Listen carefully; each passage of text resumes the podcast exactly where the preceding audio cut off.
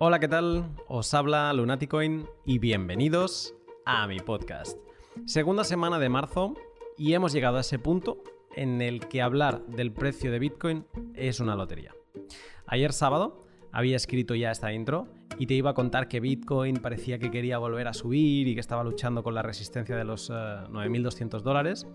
Y mira, hoy domingo marcamos la misma cifra, solo que 1.000 dólares menos. ¡Qué volatilidad! Me sigue fascinando que el techo pre-halving vaya a ser el más tempranero a 70 días del halving. De nuevo, no sabemos qué hará Bitcoin en cuanto a acción de precio, pero lo que sí está claro es que estamos viviendo pura historia halving. Y de los halvings a las tripas de Bitcoin, porque en el pod de hoy vamos a saltar directamente a las entrañas de Bitcoin, sin filtro ni protección. Pero antes, un momento para mis sponsors.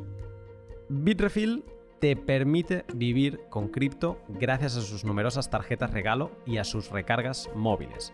Pero no se acaba aquí, porque Bitrefill tiene una tercera línea de productos que lo ponen en la punta de lanza del desarrollo de Bitcoin. Y estos son los productos Lightning.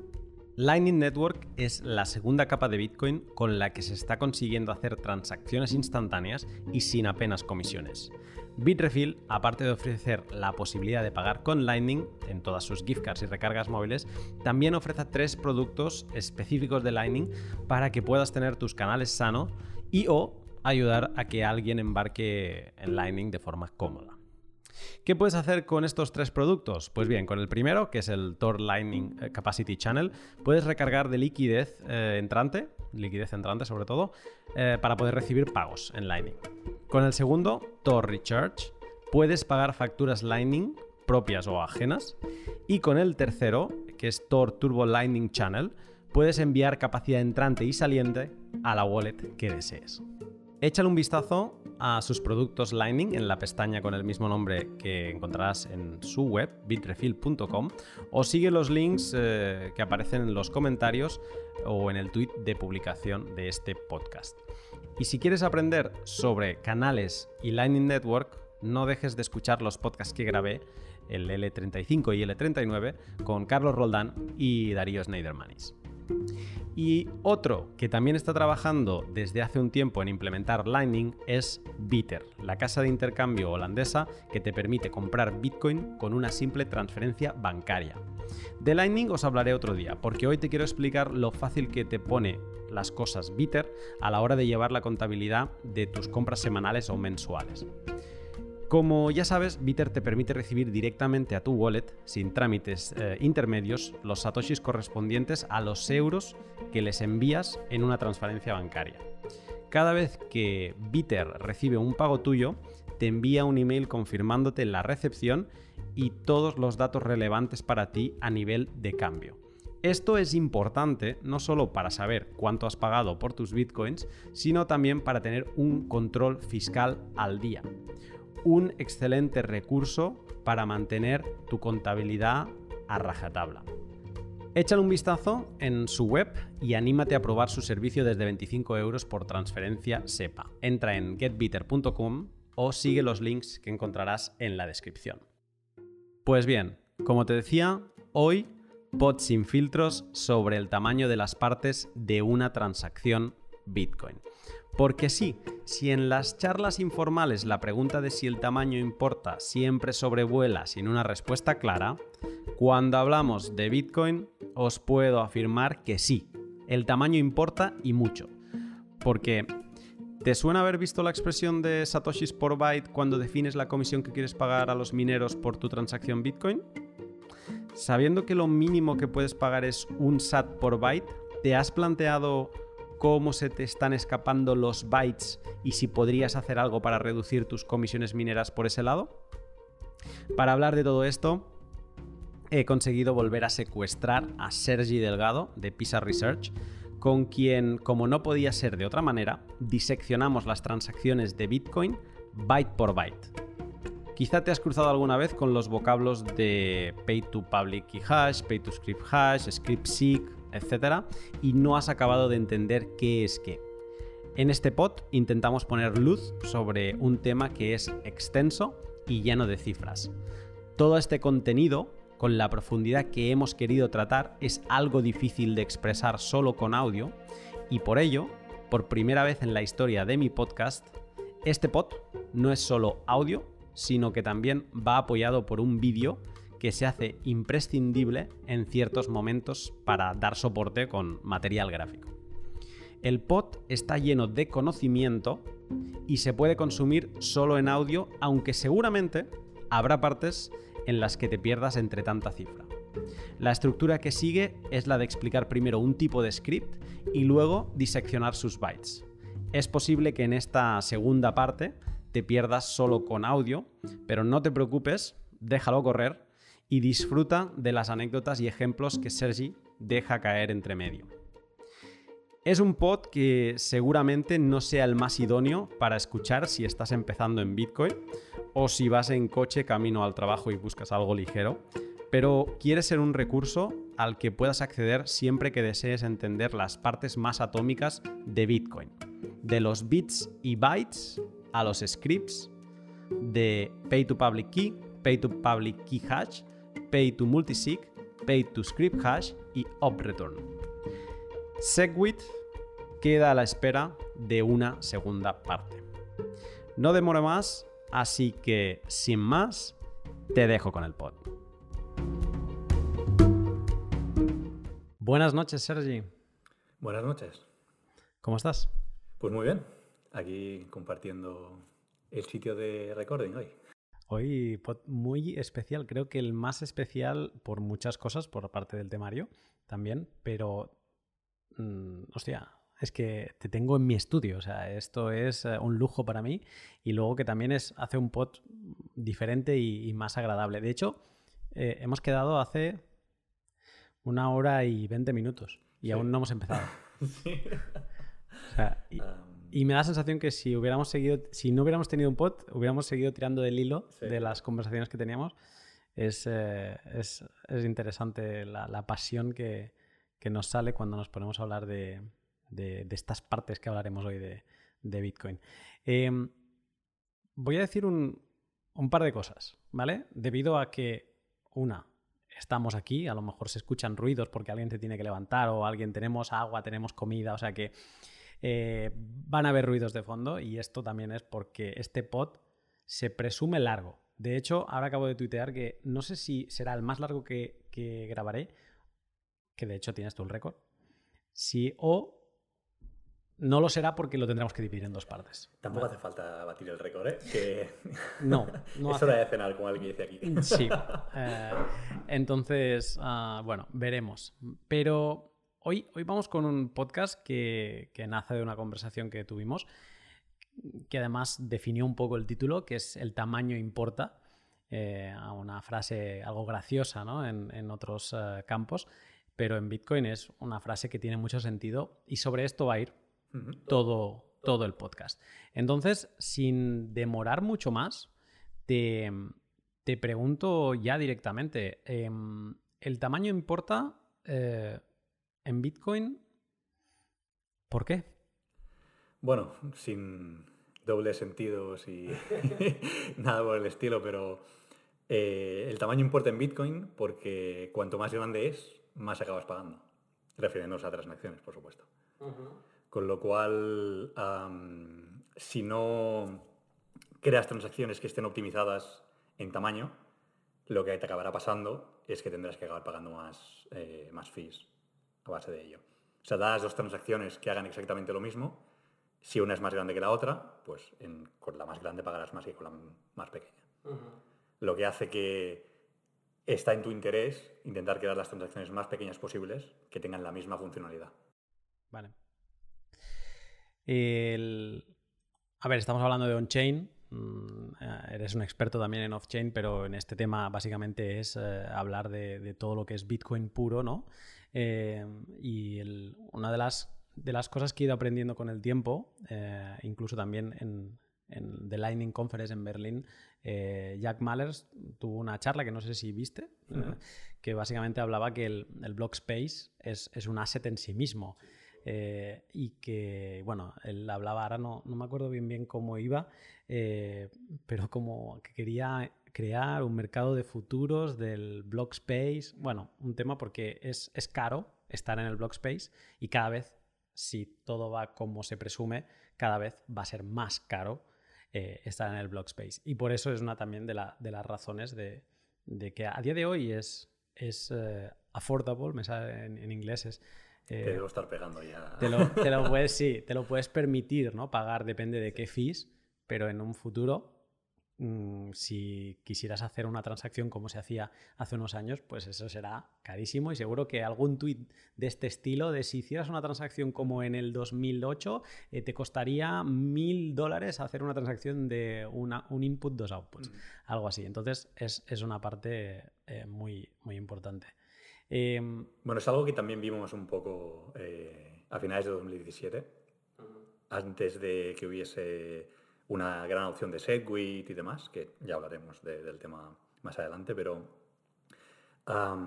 claro, al final, cuando tú estás contando fees ahora, cuando cuentas lo que pagas por comisiones, no lo cuentas tanto en satoshis o en bitcoin como lo acabas contando es lo que acabas pagando en dólares, en euros o lo que estés pagando. ¿no? Es una cosa que yo creo que se ha ido, estamos tendiendo hacia mirar mucho más que se paga en satoshis. Mm, supongo que porque también Queremos utilizar el Satoshi o el Bitcoin como, como em, precio de referencia, como moneda de referencia, ¿no? Ah, pero yo recuerdo en 2017, cuando hubo todo el boom y el precio empezó a subir y la mempool estaba llena y ah, tú querías enviar transacciones, tenías dos problemas. Primero, que el Bitcoin había subido, si eso lo quieres ver como un problema, lo que implica que los satoshis que tú estás pagando de fees son más caros, a tu, a tu asset de referencia, que en aquel momento pues, sería el dólar o el euro. Eh, pero el otro problema que tenías es lo que tú estabas diciendo, que es lo que comentaba Jack, que el block space es limitado, es, es, es un, un, scarce value, como, como acostumbran a decir, ¿no? que básicamente es, es, el que hay y si tú quieres meter una transacción en un bloque determinado y no hay espacio, mmm, pues no vas a poder. ¿no? Esto acaba, eh, acaba, siendo el que paga las fees más altas en función de lo grande que es la transacción, es quien se lleva la primera posición y el siguiente la segunda y así hasta que se llena. ¿sí? Uh, pues eso, a finales de 2017 se podía ver cómo podías pagar 5, 6, 7 dólares por transacción. Ah. Incluso más, y decías, pues, estamos, o sea, es... Bueno, se han visto en, en, en, el grupo de Telegram, alguien ha pasado alguna transacción donde se han pagado locuras, porque hay gente que no lo mira, lo de eh, los, bytes, uh, los satoshis por byte, y, y, se pagan barbaridades por transacciones pequeñas. ¿no? Entonces, eh, que no hace falta tampoco irse al, al 2017, que, que, entender por qué estás pagando más o menos por una transacción es importante. En Bitcoin no es como en los bancos. En Bitcoin, en los bancos nos tienen acostumbrados, es un 1% respecto de al valor. respecto al valor. Exacto. Eso es lo, yo creo que eh, lo que se tiene que sacar de este bot, o lo que hay que sacar cuando empiezas a mirar cómo se pagan comisiones en Bitcoin, si quieres entender cómo funciona todo esto, al final es ver que tú no pagas por valor. O sea, una transacción que está moviendo millones de, de dólares en Bitcoin no tiene por qué pagar más comisiones que una transacción que está moviendo un dólar. Es más, te puede pasar que sea totalmente al revés. Y eso es lo que vamos a acabar viendo hoy, ¿no? Al final lo que importa es cómo de grande es la transacción, qué tipo de scripts estás utilizando y, bueno, después si es Segwit, si no es Segwit, ya veremos exactamente por qué.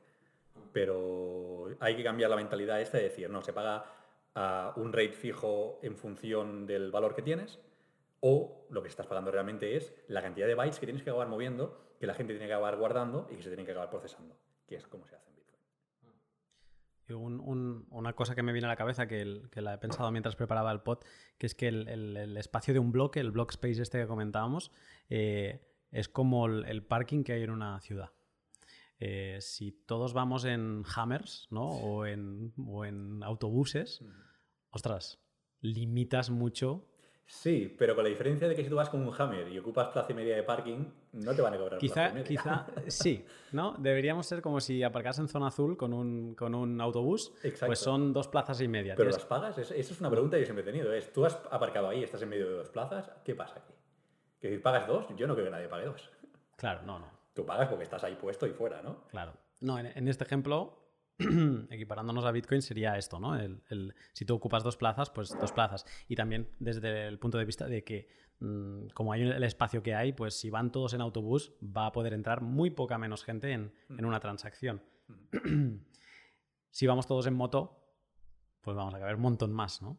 Y de, de esto va este pod, de entender qué, en qué ocupamos el espacio en Bitcoin y un poco cómo ha sido la evolución para intentar optimizar estos, eh, este espacio. Porque a mí me gusta, yo descubrí un mundo el día que, que dejé, dejé de pensar en Bitcoin como una cosa mágica que, que yo veía en mi móvil y que apretaba y se enviaba. eh, y empecé a entender que una transacción en Bitcoin es, es texto, puro texto. Sí, bueno, son, son bytes que se acaban transformando en texto, pero sí. Entonces, ye- yendo a ese punto, te quería preguntar un poco por el principio, ¿no?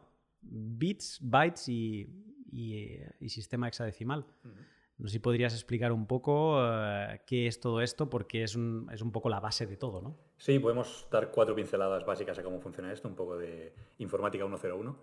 Eh, sin entrar mucho, mucho en detalle tampoco, por no, yo creo, no hacernos pesados con este tema, ¿no? Va a ser in- interesante después, porque va a haber partes al analizar una transacción en las que necesitaremos ver por qué esto ocupa uno, dos, tres bytes, eh, cuál es realmente el motivo, ¿no?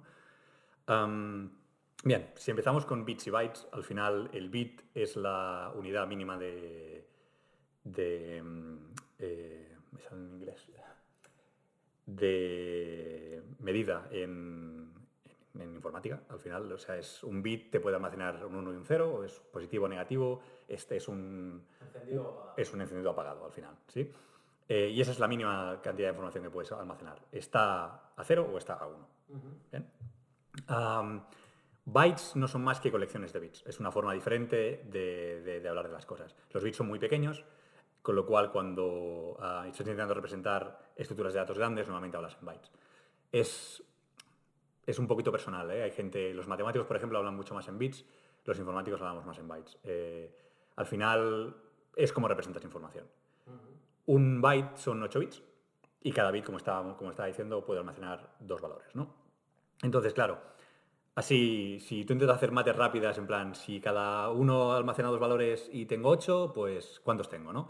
Ah, bueno, al final, estos son potencias de 2. No, no hay que intentar, no hay que intentar hacerlo todo muy rápido y que te salgan 16, porque te vas a ir mal. Am, al final, estos son potencias de, potencias de 2, y si cada bit puede almacenar 2, pues 2 bits podrán almacenar 4, el- si añades un tercer bit serán 8, de después serán 16 y 32, 64, 128. Todo el rato es coger el valor anterior y multiplicarlo por 2. ¿Por qué? Porque si tú añades un bit delante de una cadena de bits que ya tienes, tienes todos los valores posibles que tenías anteriormente con el 0 en ese bit y luego todos los valores posibles que tenías anterior- anteriormente con el 1 en ese bit. Con lo cual te dobla la cantidad que tenías. ¿sí? Em, para hacernos una idea, números que, nos, que vamos a acabar viendo y que son, in- son interesantes. un byte puede almacenar 256 valores, que son de 0 a 255. Con lo cual, si nosotros quisiéramos eh, representar el número 256 y lo que quisiéramos guardar en un disco duro, eh, necesitaríamos dos bytes como mínimo. ¿Por qué? Porque con un byte solamente podemos representar de 0 a 255, ¿no? Si es más, pues necesitas más cantidad de información. Entonces, el añadir ese byte nos da una potencia de 2 por encima de lo que teníamos anteriormente.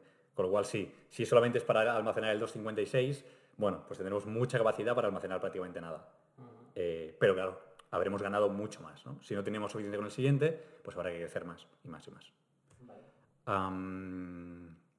Bien, ¿cómo se traduce esto a hexadecimal? Al final es una forma de representar las cosas más fácilmente. Ah, con un valor hexadecimal, o sea, un byte lo puedes representar con dos valores hexadecimales. ah, y sí, al final es simplemente, si tú, quieres, si tú no quieres tener un valor muy, muy grande, ¿no? Imagínate que quieres representar un valor en bytes en decimal. Eh, tienes 10 valores posibles. Si lo tienes hexadecimal, tienes 16. Con lo cual, por cada... O sea, el hexadecimal te acaba quedando más corto al final. No tienes ristras de, de valores muy, muy, muy grandes que son más complicadas de leer, ¿no? Eh, ¿Podrías seguir haciendo bases por encima? Sí. Mm, podrías hacer base 255. Podrías, sí, base 256, sí, podrías. Eh, ¿Que se utiliza? Mm, no. Bueno, no en los entornos que yo me acabo acostumbro moviendo, ¿no? Al final es una cuestión eso, de que tengas algo que se pueda interpretar relativamente bien mm. y, y, que consigas pues, tener una... Sí. Yo, yo que no vengo de, de, la parte de la, de la ingeniería informática, eh, como lo he visto esto, es que al final, pues esto, un bit solo te puede dar dos valores, el 0 o el 1. Un, un, byte ya te puede dar hasta 256 valores. Lo que pasa que para mm, decirte estos 256 valores, pues eh, necesitas 8 dígitos. ¿no? 8 ceros, 8 unos, en binario, es 256 en binario. Em, y, claro, si yo tengo que estar dando valores de 256 con 8 dígitos, esto se alarga, ¿no? Lo que venías a decir tú. Y lo que he visto es esto, es que estos 8 dígitos se pueden resumir en dos dígitos si utilizamos, si lo traducimos a sistema hexadecimal, que me ha gustado entender que es de del 0 al 9 y luego utilizan para llegar al 15, porque es del 0 al 15, 16 valores, de la A a la F. Y entonces, pues el A es 10, el AB es 11 y bueno, si todo va bien, dentro de unos días ya publicaré algún artículo con, esto más en profundidad para quien quiera entrar. Pero bueno, estas son un poco las, las medidas, cómo se miden las cosas en informática. En bytes y el, para, el, cuando alguien te quiere, te quiere grafiar un byte, en lugar de escribirte una ristra de unos y ceros, te lo escribe en hexadecimal porque es más cómodo y más fácil de transportar, más fácil de comunicar, se escribe en hexadecimal. Por lo tanto, siempre que analizamos cosas de cómo se escriben las transacciones, cuando hacemos un get raw transaction a un nodo, lo que vamos a ver va a ser mm, hexadecimal, o sea, vamos a ver de la A a la F y vamos a ver números. Y así es como se escribe gran parte de, si, no es que hay alguna otra manera, de las transacciones en Bitcoin, ¿no? Vale. Bueno, si no hemos perdido a nadie por el camino. Eh, Espero que no, porque es solo el principio, es la intro. Es, esto es antes del índice, es el preámbulo. Vale, entonces em, hemos hablado de que el, tamaño importa en, Bitcoin y ahora yo creo que tocaría hablar de, cómo llenamos el espacio en, Bitcoin, centrándonos en las transacciones. Podríamos hablar de bloques, podríamos hablar de, otras cosas, pero ahora mismo nos vamos a centrar como en la unidad, no sé si mínima en, Bitcoin, pero es... De hecho, yo he escuchado a gente que, me ha dicho, no, es que Bitcoin son las transacciones, sin transacciones no hay Bitcoin y... Sí, sí. A ver, al final Bitcoin acaba siendo el UTX set que se crea a base de transacciones. Las, transacciones son los que, lo que te mueven las cosas de un lado a otro, ¿no? Bueno, te mueven o te generan y te destruyen. Al final hay como diferentes formas de pensarlo. está como la gente que piensa que es, tú tienes una transacción, esa transacción mueve fondos de un punto A a un punto B, y luego también está la forma, seguramente como más similar al código, que es tú tienes una moneda que representa tantos bitcoins o tantos satoshis, y cuando tú la gastas, cuando tú quieras una transacción, destruyes esa moneda y generas una nueva con otro valor. Ya puede ser agregando valores de diferentes monedas, ya puede ser separando monedas, ya puede ser como quieras. O sea, al final, una transacción no es más que la forma de cambiar el estado de una moneda que tú tienes. Mm. Sí, yo he querido hacer un, pequeño esquema para, para esta Ah, para este podcast, video podcast, eh, es, también es otra cosa que no he dicho al principio, pero eh, este podcast se puede seguir también en, formato vídeo porque iremos poniendo explicación gráfica que ayudará a entender todo lo que tenemos que decir. Eh, es que Bitcoin es eso, esto de gastar y no gastar, yo creo que es una adaptación mm, compleja que hemos hecho para la humanidad, para entender a Bitcoin de una manera más rápida, pero que cuando ahora nos ponemos a analizar el código, hemos de desaprender. Bueno, porque normalmente lo que intentas hacer es traerte un campo nuevo cerca de un campo conocido, ¿no? Hacer símiles, es decir, esto, ¿cómo lo puedo ver de una forma que ya conozco, ¿no? Eh, y al final, bueno, a veces es, eso es contraproducente, porque acabas teniendo em, como errores de concepto que vienen por el hecho de que, bueno, estás buscando un símil y el símil como tal no existe, ¿no?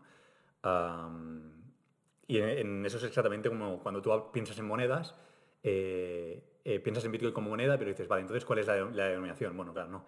La denominación es el valor que tenga dentro de los 8 eh, bytes, sí, los 8 bytes que, tiene, que puede tener un valor. Mm, Pero claro, tú estás acostumbrado a decir, no, claro, yo tengo monedas de tanto a tanto y eso es indivisible y, bueno, tienes que como... ah, me sale en inglés, es get your head, get your head around Sí. eso, o sea, es- no, no sabría cómo decirlo. Es como que superarlo, ¿no? Tienes que, que darle la vuelta a la historia y, eh, y empezar a, a pensar en Bitcoin propiamente y olvidarte de, pues, de lo que te enseña la calle, con que lo que has aprendido, ¿no? Aquí es distinto, aquí estamos forjando monedas a cada vez y de diferentes tamaños y, y vamos haciendo. En, en este pequeño esquema que he hecho, eh, básicamente, lo digo también, lo explico también en voz, eh, lo que vengo a decir es que Bitcoin no se transfiere, sino que se reasigna. ¿no? Y una transacción de Bitcoin mm, me ha gustado mucho entender que no es más que dos cosas, ¿vale? Con mucho más detalle luego dentro de cada una de ellas, pero son dos cosas. Un, un script, ¿vale? Un, un lenguaje de ordenador, ¿vale? Un código de ordenador que bloquea ese- esa, esa moneda y luego otro, otra parte de código que la desbloquea, ¿vale? Lo que pasa que no se desbloquean en una misma transacción, no se desbloquean entre sí, sino que lo que desbloquea está desbloqueando de otra transacción y lo que bloquea es a futuro.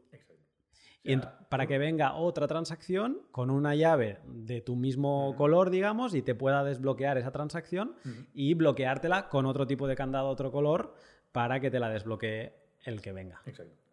Sí, sí. No hay...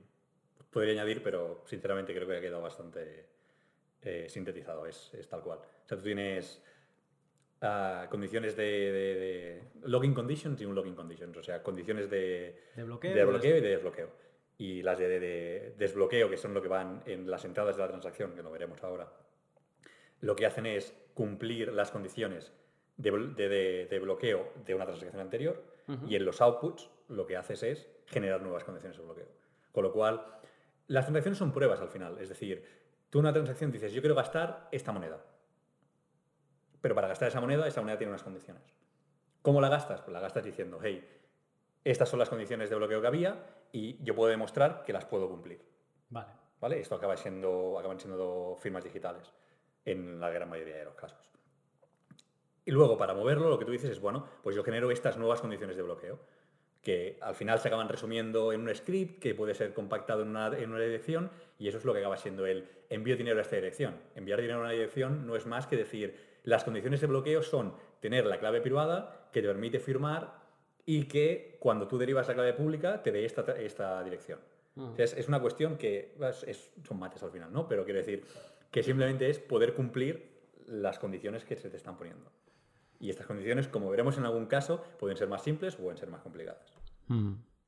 Vale, entonces, si queremos ver, o sea, tenemos claro esto, una transacción es una parte, una llave que desbloquea una transacción anterior, que desbloquea un output anterior, que desbloquea un UTXO, un Unspent Transaction Output, un output no gastado, ¿vale? Creo que todo lo- todas las maneras que lo puedo decir lo he dicho.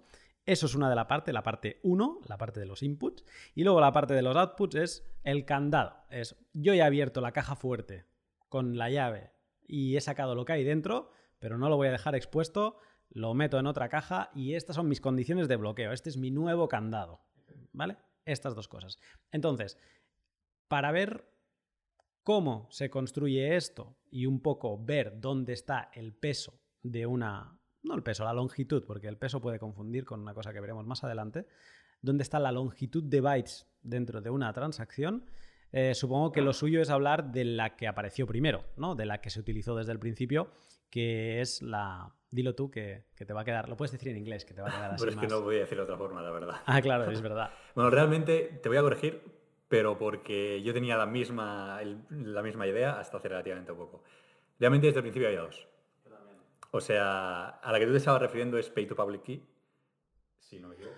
No, me iba a referir ya dire- porque sé que son las dos salieron a la vez. Pero bueno, te dejo, adelante. Vale. Ah, bueno, las dos que hay iniciales son Pay to Public Key y Pay to Public Key Hash.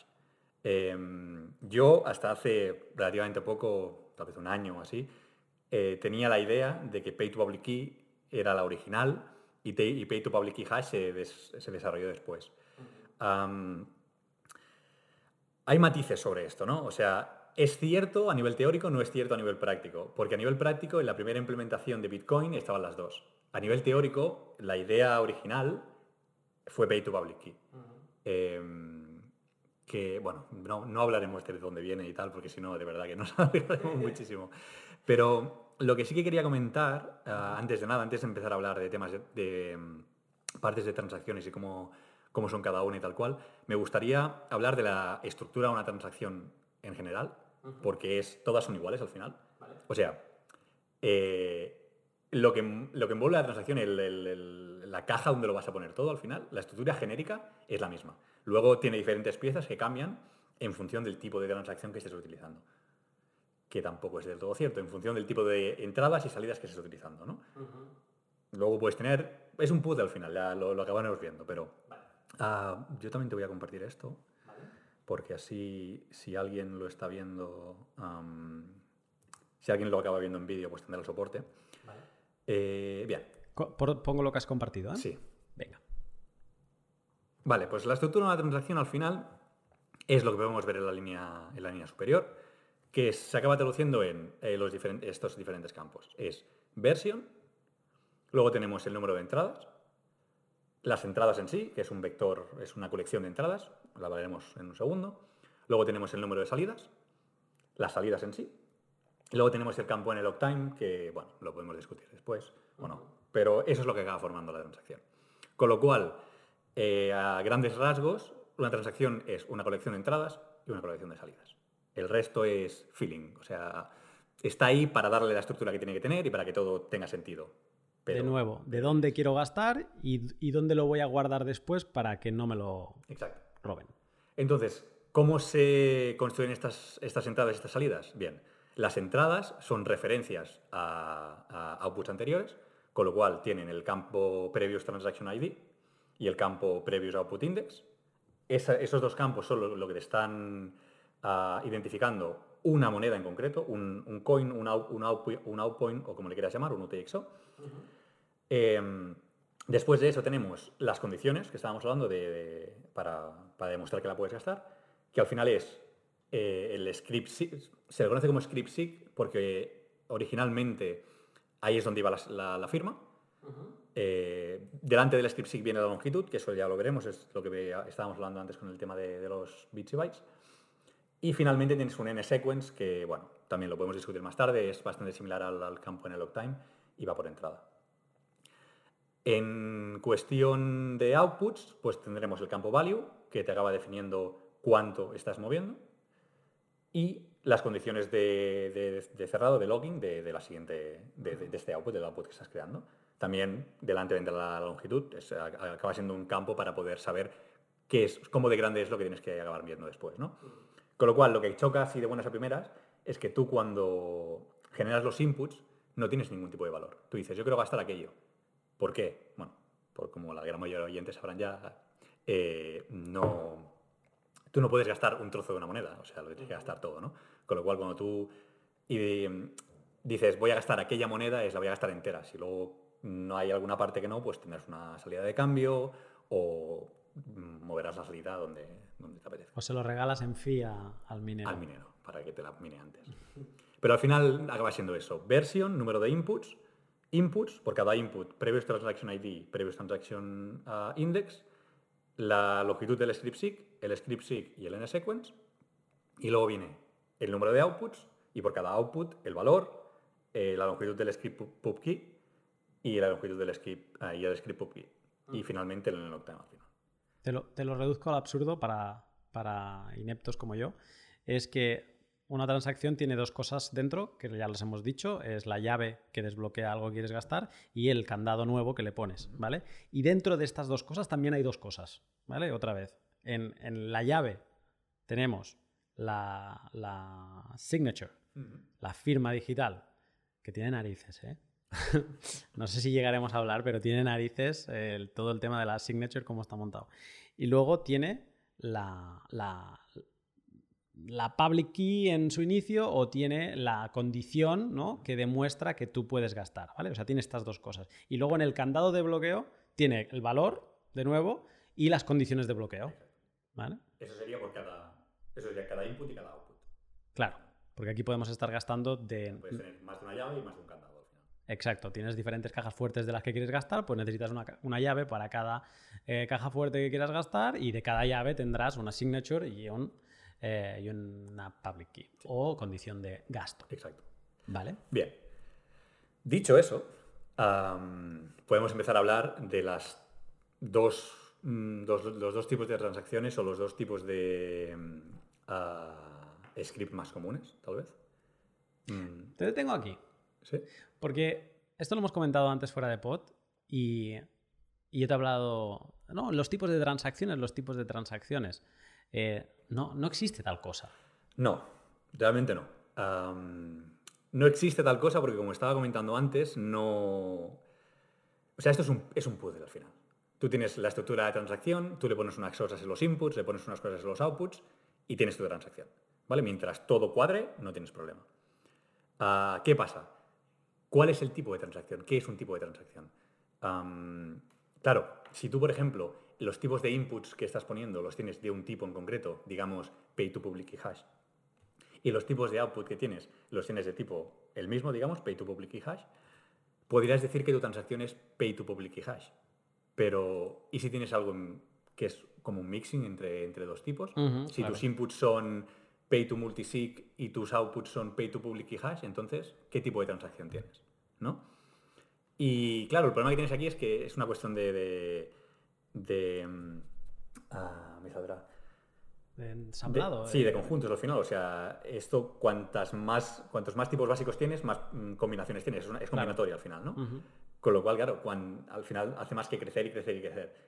A mí no me gusta hablar de tipos de transacciones en, en tal, en general. Hay, como estaba diciendo, tipos de inputs y tipos de outputs. Hay, hay tipos de- de- de llaves Y ¿no? tipos de candados. y tipos de candados. Exacto. Puedes tener candados que se abren con llave, puedes tener candados de códigos, puedes tener. ¿no? Reduciendo al absurdo. Al final es, cada llave abre un candado de un tipo. Con lo cual, si tú tienes un pay to public key hash, perdón, tienes un script public key en un output anterior, tu input de la transacción siguiente va a tener que ser del tipo eh, Va a tener que ser una llave que abra un candado de pay to public key. Exacto. O sea, la cuestión está en que de una transacción anterior a la siguiente, la conexión la tienes ahí, entre los outputs del anterior y los inputs de la siguiente. Pero dentro de la transacción en sí, los inputs y los outputs no tienen por qué tener nada que ver. Al final es, bueno, a ti te pagaron de una forma o te los enviaron de una forma y tú los quieres gastar de una forma totalmente diferente. Y eso ya es todo eh, cosa tuya.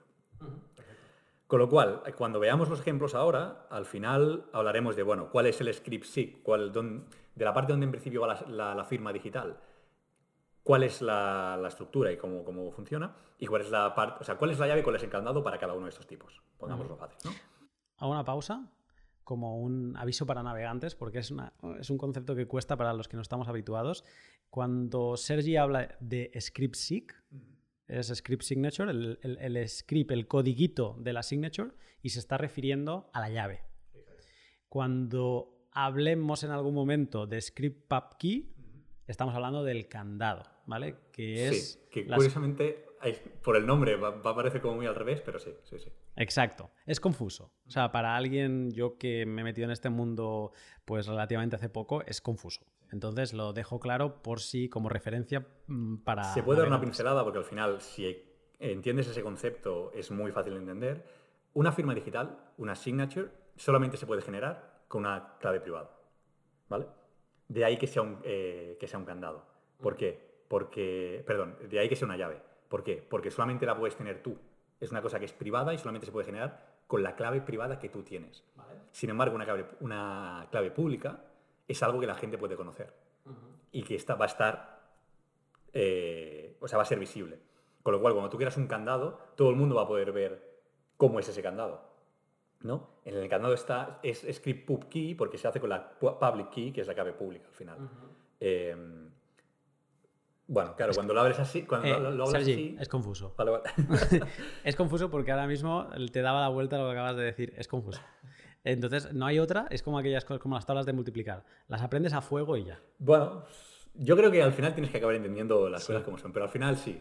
Al principio las aprendes a fuego y si te interesa mucho, te van acabas bajando. Exacto. Sí. Bien. Tengo que tirar dos pasos atrás ahora que lo veo.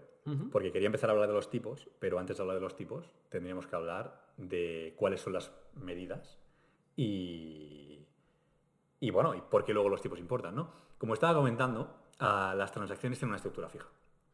Y esa estructura fija tiene unas partes que son fijas y tiene unas partes que son variables. Las partes variables dependen de los inputs y de los outputs, eh, de las llaves y de los candados, ¿vale? Y eso es lo que vamos a acabar viendo un poquito más abajo, lo tenemos aquí. Eh, pero antes de eso, está bien saber cuál es la parte fija, porque esa no va a variar. Vale. Eh, eso nos va a dar cuál es la medida básica de una transacción, o sea, de ahí no vamos a poder bajar. y luego cuando le pongamos las dos piezas del puzzle de input y output o llave y candado, será cuando veamos cómo realmente acaba siendo de grande. ¿Vale? Vale. Entonces, ah, tengo aquí una pequeña chuletilla que me he hecho justo antes de venir para que no lo tenga que estar haciendo todo así en directo, porque si no será muy, muy pesado. Entonces, eh, ¿cuál es la parte fija? La parte fija son los campos version, que son 4 eh, bytes. Es más, creo que esto. Sí, lo tengo aquí también, con lo cual lo puedo reenseñar de la imagen que ya tenía antes. Los campos fijos son el campo version, que es el primero, que son 4 bytes. Eh, luego, el número de inputs y los inputs son variables. Eh, el número de inputs, este, esto es un valor al final. Va a ser un 1, un 2, un 3, lo que sea. ¿Vale? Con lo cual, es lo que estábamos hablando antes. Eh, ¿Cuántos bytes, cuántos números puedes representar con un byte? ¿Sí? 256. 256. Con lo cual, si el número de inputs que te viene aquí, justo después de. O sea, si los inputs que te vienen justo después del número de inputs son más de 256, realmente de 255 porque no vas a tener cero, necesitarías dos bytes para representar el valor de 256 en el campo de inputs. ¿no? Con lo cual, de buenas a primeras, o por, norma general, acostumbraremos a ver un byte en el campo número de inputs, porque van a ser menos de 255 inputs, pero podrían ser más. ¿Vale? Esta parte la vamos a, fijar cuando hablemos de algún tipo de transacción, porque diremos... En un byte. sí, nuevamente la fijaremos en un byte, porque diremos, bueno, tenemos un input o dos inputs, y un input o dos inputs se pueden representar con un byte. Luego tenemos los inputs en sí, que el campo Previous Transaction ID y Previous Transaction Index, uh, Previous Output Index, perdón, son fijos también. El ID es un hash, es un SHA-256, que son 32 bytes. Y el Previous Output Index son 4 bytes. Con lo cual no podrías tener más outputs que 4 bytes. ¿Vale? Que son, es una borrada. Eh, son muchísimos, sí, sí, pero bueno, está ahí. luego, la longitud del script eh, SIG de la llave eh, depende de cómo sea la llave. Eh, el script SIG también depende, esto es variable, depende del tipo de, transacción que estemos creando, de, input que estemos creando, y lo veremos ahora. Y el NSequence también son 4 bytes. Eh, bien. Con el tema de los outputs pasa exactamente lo mismo que con los inputs, con lo cual, eh, por si tenemos, por defecto tenemos un byte, pero podría ser más grande. Y en los outputs tenemos un campo fijo que son el value, 8 bytes, no se pueden representar más de 8. De aquí el hecho de que o sea, tú no podrías coger y decir, bueno, yo quiero mover 300.000 trillones de cuatrillones de Bitcoin porque no te cabría. Llegaría un, un, punto. Vas por encima de 21 millones no podrías, ¿no? Pero, Exacto, y de hecho es que se representa en Satoshis. En Satoshis, efectivamente, sí, sí. Mm. Ah, sí, eso es una cosa importante porque al final no pongas un uno aquí porque, porque no va a funcionar. Eh, bueno, va, dejémoslo.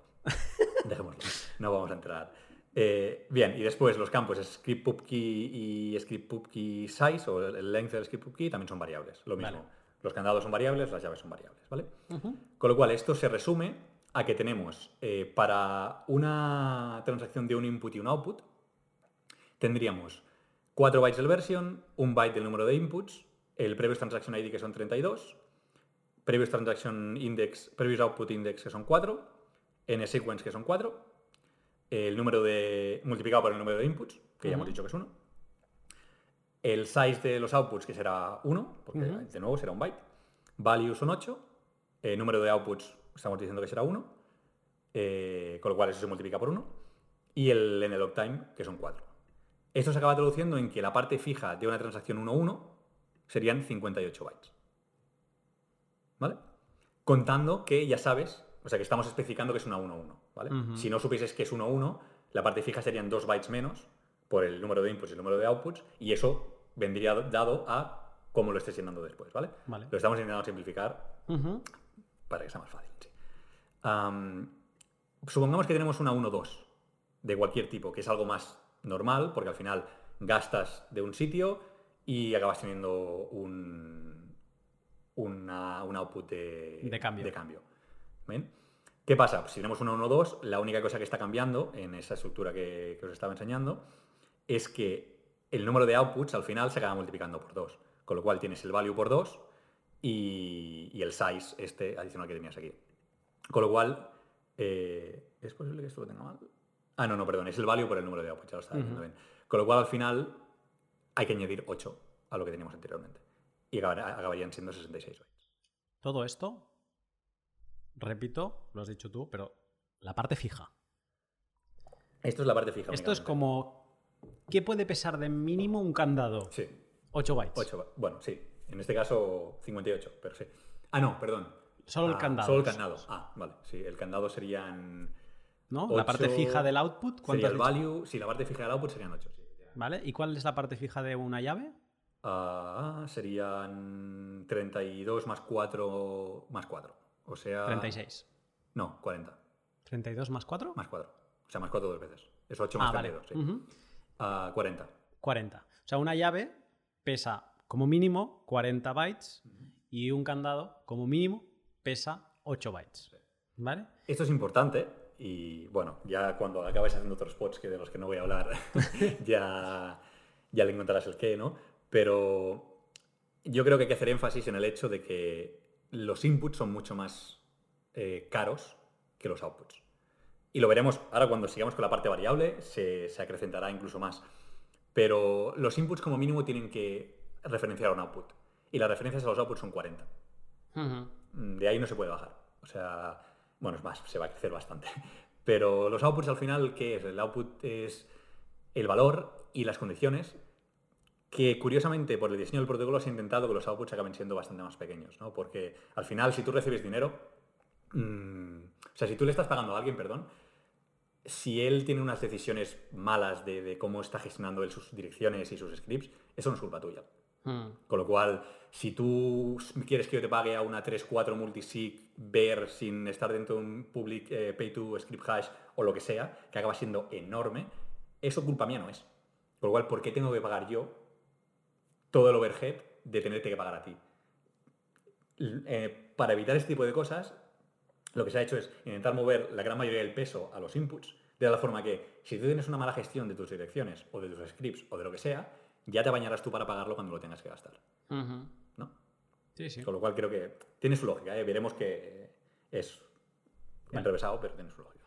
Ah, has comentado que el, el un input, un output de mm, mínimo, de fijo, eran 58. 58. Tenemos que un input eran 40 y el candado eran 8, por lo tanto sumados son 48. La estructura fija, el esqueleto fijo mínimo de una transacción suman otros 10 bytes. ¿Vale? O sea, yo quiero montar una transacción, tengo 10 bytes de estructura de, mínimo, de fijos, ¿eh? estamos hablando. Eh, lo recalco muchas veces porque es que si alguien se va con esta idea de que ah, una transacción ocupa 58 bytes, mal, No, mal, porque esto es el esqueleto. ¿no? Es que es más, lo veremos ahora, pero saber cuánto te va a cobrar una transacción, aunque sepas todos los campos que van a haber, tampoco va así. No. Hay campos que son variables y que son variables de por sí. Con lo cual, sabes que, por regla general, acostumbra a ocupar tanto, pero tiene un byte arriba, un byte abajo, te podría modificar. Benditas firmas. Ahora lo vuelvo a repetir. Eh, pero bueno, es esto. Esqueleto de la estructura, 10 bytes. A partir de ahí podemos colocar nuestra, eh, nuestro esqueleto de la llave, que son mínimo 40, y nuestro esqueleto del candado, que son mínimo 8. Ujú. Vale. Entonces, como dato así curioso, ya que estaba haciendo números, digo, ¿por qué no calcular cuál es la mínima transacción, el, perdón, cuál es eh, la mínima longitud de una transacción válida, totalmente insegura, pero válida que se podría crear? Ah, y al final, lo que viene a ser es la parte fija que estamos diciendo que era 58, o seremos un 1-1, eh, y luego tendríamos eh, uno de el número de Ah, no. Ah, ¿Ves? Esto lo tengo mal. ¿Lo tengo mal? Este 1 me cuelga un poco. Hmm. Me cuelga un poco porque... A ver, un segundo. Ah, no, no, no, perdón, perdón, está bien, está bien. Estaba, Pensaba que había contado dos veces el número de entradas, pero no. Eh, serían 58 de la parte fija, entonces eh, tendríamos eh, que la parte del script sería la, de la parte del candado, la longitud del candado sería 1, porque es lo más pequeño que vamos a poder hacer. El candado en sí serían 3, que lo que haría sería decir, bueno, estoy enviando, se, se, tiene que suponer que estás gastando una transacción que es exactamente igual, ¿eh? Vale. Pero lo que tú estarías diciendo es decir, ah, enviarías al stack a un true, ahora lo explico un poquito así más, pero tú enviarías al stack un true y un equal, que al final lo que vas a querer hacer, lo que vas a querer que tu script haga es eh, cierto es igual a cierto, ¿de acuerdo? El primer cierto vendrá de la transacción anterior, que será la condición de, será el candado, tu candado será cierto. y tu, eh, tu llave será cierto. es igual a cierto y eso va a dar cierto. Con lo cual, eh, al final esto es un, es un, lenguaje de scripting que tampoco vamos a entrar exactamente cómo funciona, pero si tú consigues un cierto al final de la ejecución del programa, puedes gastar. ¿Vale? Con lo cual, con tres bytes aquí y un byte anteriormente eh, en, el, en, el, candado, dos realmente, porque tienes que decir envíame un cierto, uh, podrías conseguir una transacción con 65 bytes más menos el error que haya podido tener, porque seguro que me he equivocado en alguna cosa, estas cosas acaban pasando, pero alrededor de los 65 bytes tendrías una transacción. que no deberías hacer jamás en la vida, porque cualquier persona que viera esa transacción la podría gastar. Podría como reclamar. Yo te he dicho antes, eh, fuera de podcast, digo, ostras, esto es, esto es como un cheque... Eh, no en blanco, porque un valor mm, sí que el, de la moneda, digamos, pero es un cheque al portador. Y yo digo, ostras, cualquiera que la viera, y, tú me has dicho, no, no, el minero se la quedaría. Exacto. Sí, al final, cuando tienes una situación de esta de que es cualquiera puede, no, no es un cualquiera. Es el minero que mine el bloque, es el cualquiera. Porque si mm. cualquiera lo puede hacer y tú lo ves, claro. o sea, vas a coger la transacción, vas a quitar la parte de la llave que haya puesto quien sea, vas a poner la tuya, porque la puedes poner exactamente igual. Sí. Al final, no, realmente las pruebas son las mismas. Lo que harías, dirías, en vez de que se me pague aquí, que es la dirección de quien la estaba intentando cobrar, te lo pagas a ti y fuera. O sea, tu nuevo candado sería diferente. Sería para mí en vez de para ti, ¿no? Pero bien. Sí, sí, el, minero le pondría un buen candado. 65 bytes. 65. La más mínima y más tonta, había por haber, inútil. No sé si se habrá hecho a modo de prueba alguna vez. Sí, yo lo he hecho. Realmente lo podría comprobar porque es lo que te digo. Seguro que me he equivocado en algún byte aquí al final y serán 64 o 66. Pero cuando, bueno, hace años ya, realmente, cuando estaba toqueteando cositas de estas durante el doctorado, cuando programé temas de, bueno, cómo montarte transacciones por tu propia cuenta y decir, pues yo ahora quiero cogerme una transacción, pero quiero que no sea de un tipo estándar. Lo que quiero es, bueno, cómo puedo merodear aquí y, ver cómo gastar y cómo crear cosas totalmente inseguras, pero que te hacen aprender, ¿no? Esto es una de las primeras cosas que, que pruebas, porque dices, necesito algo que me evalúe a cierto bueno, pues uno es igual a uno, o cierto es igual a cierto, o cualquier cosa lo más tonto del mundo, ¿no? Eh, y aún así tardas en conseguir hacerlo porque es lo que te digo, lo estás haciendo tú a mano. Mm. Es como, ¿y aquí ahora qué va? ¿Sabes? No, 2015 no es que hubiese un... Así se monta una transacción a mano, no.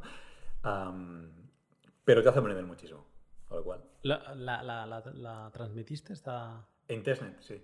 Ah, en testnet. Sí, sí. No, en mainnet obviamente no, porque no tiene, no tiene sentido. Es más... Eh, Hombre, yo a modo de quemar 10.000 satoshis eh, con un SAT provide y lanzarla y ver cómo el minero se, los queda, eso sería interesante. Bueno, es curioso porque también hay que tener cuidado con esto, que lo comentamos un poco, juraría, en el pod de la vida, el ciclo de vida de una transacción.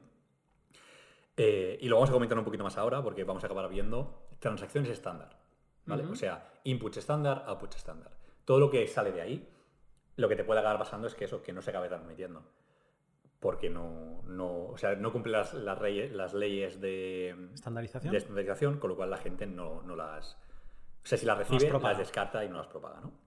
Ah, entonces, cuando decías en aquel pod que había las válidas, no transacciones válidas, no válidas, no estándares sí. y no sé si había alguna. Sí, sí. Había válidas y no válidas, huérfanas, sí, sí, sí.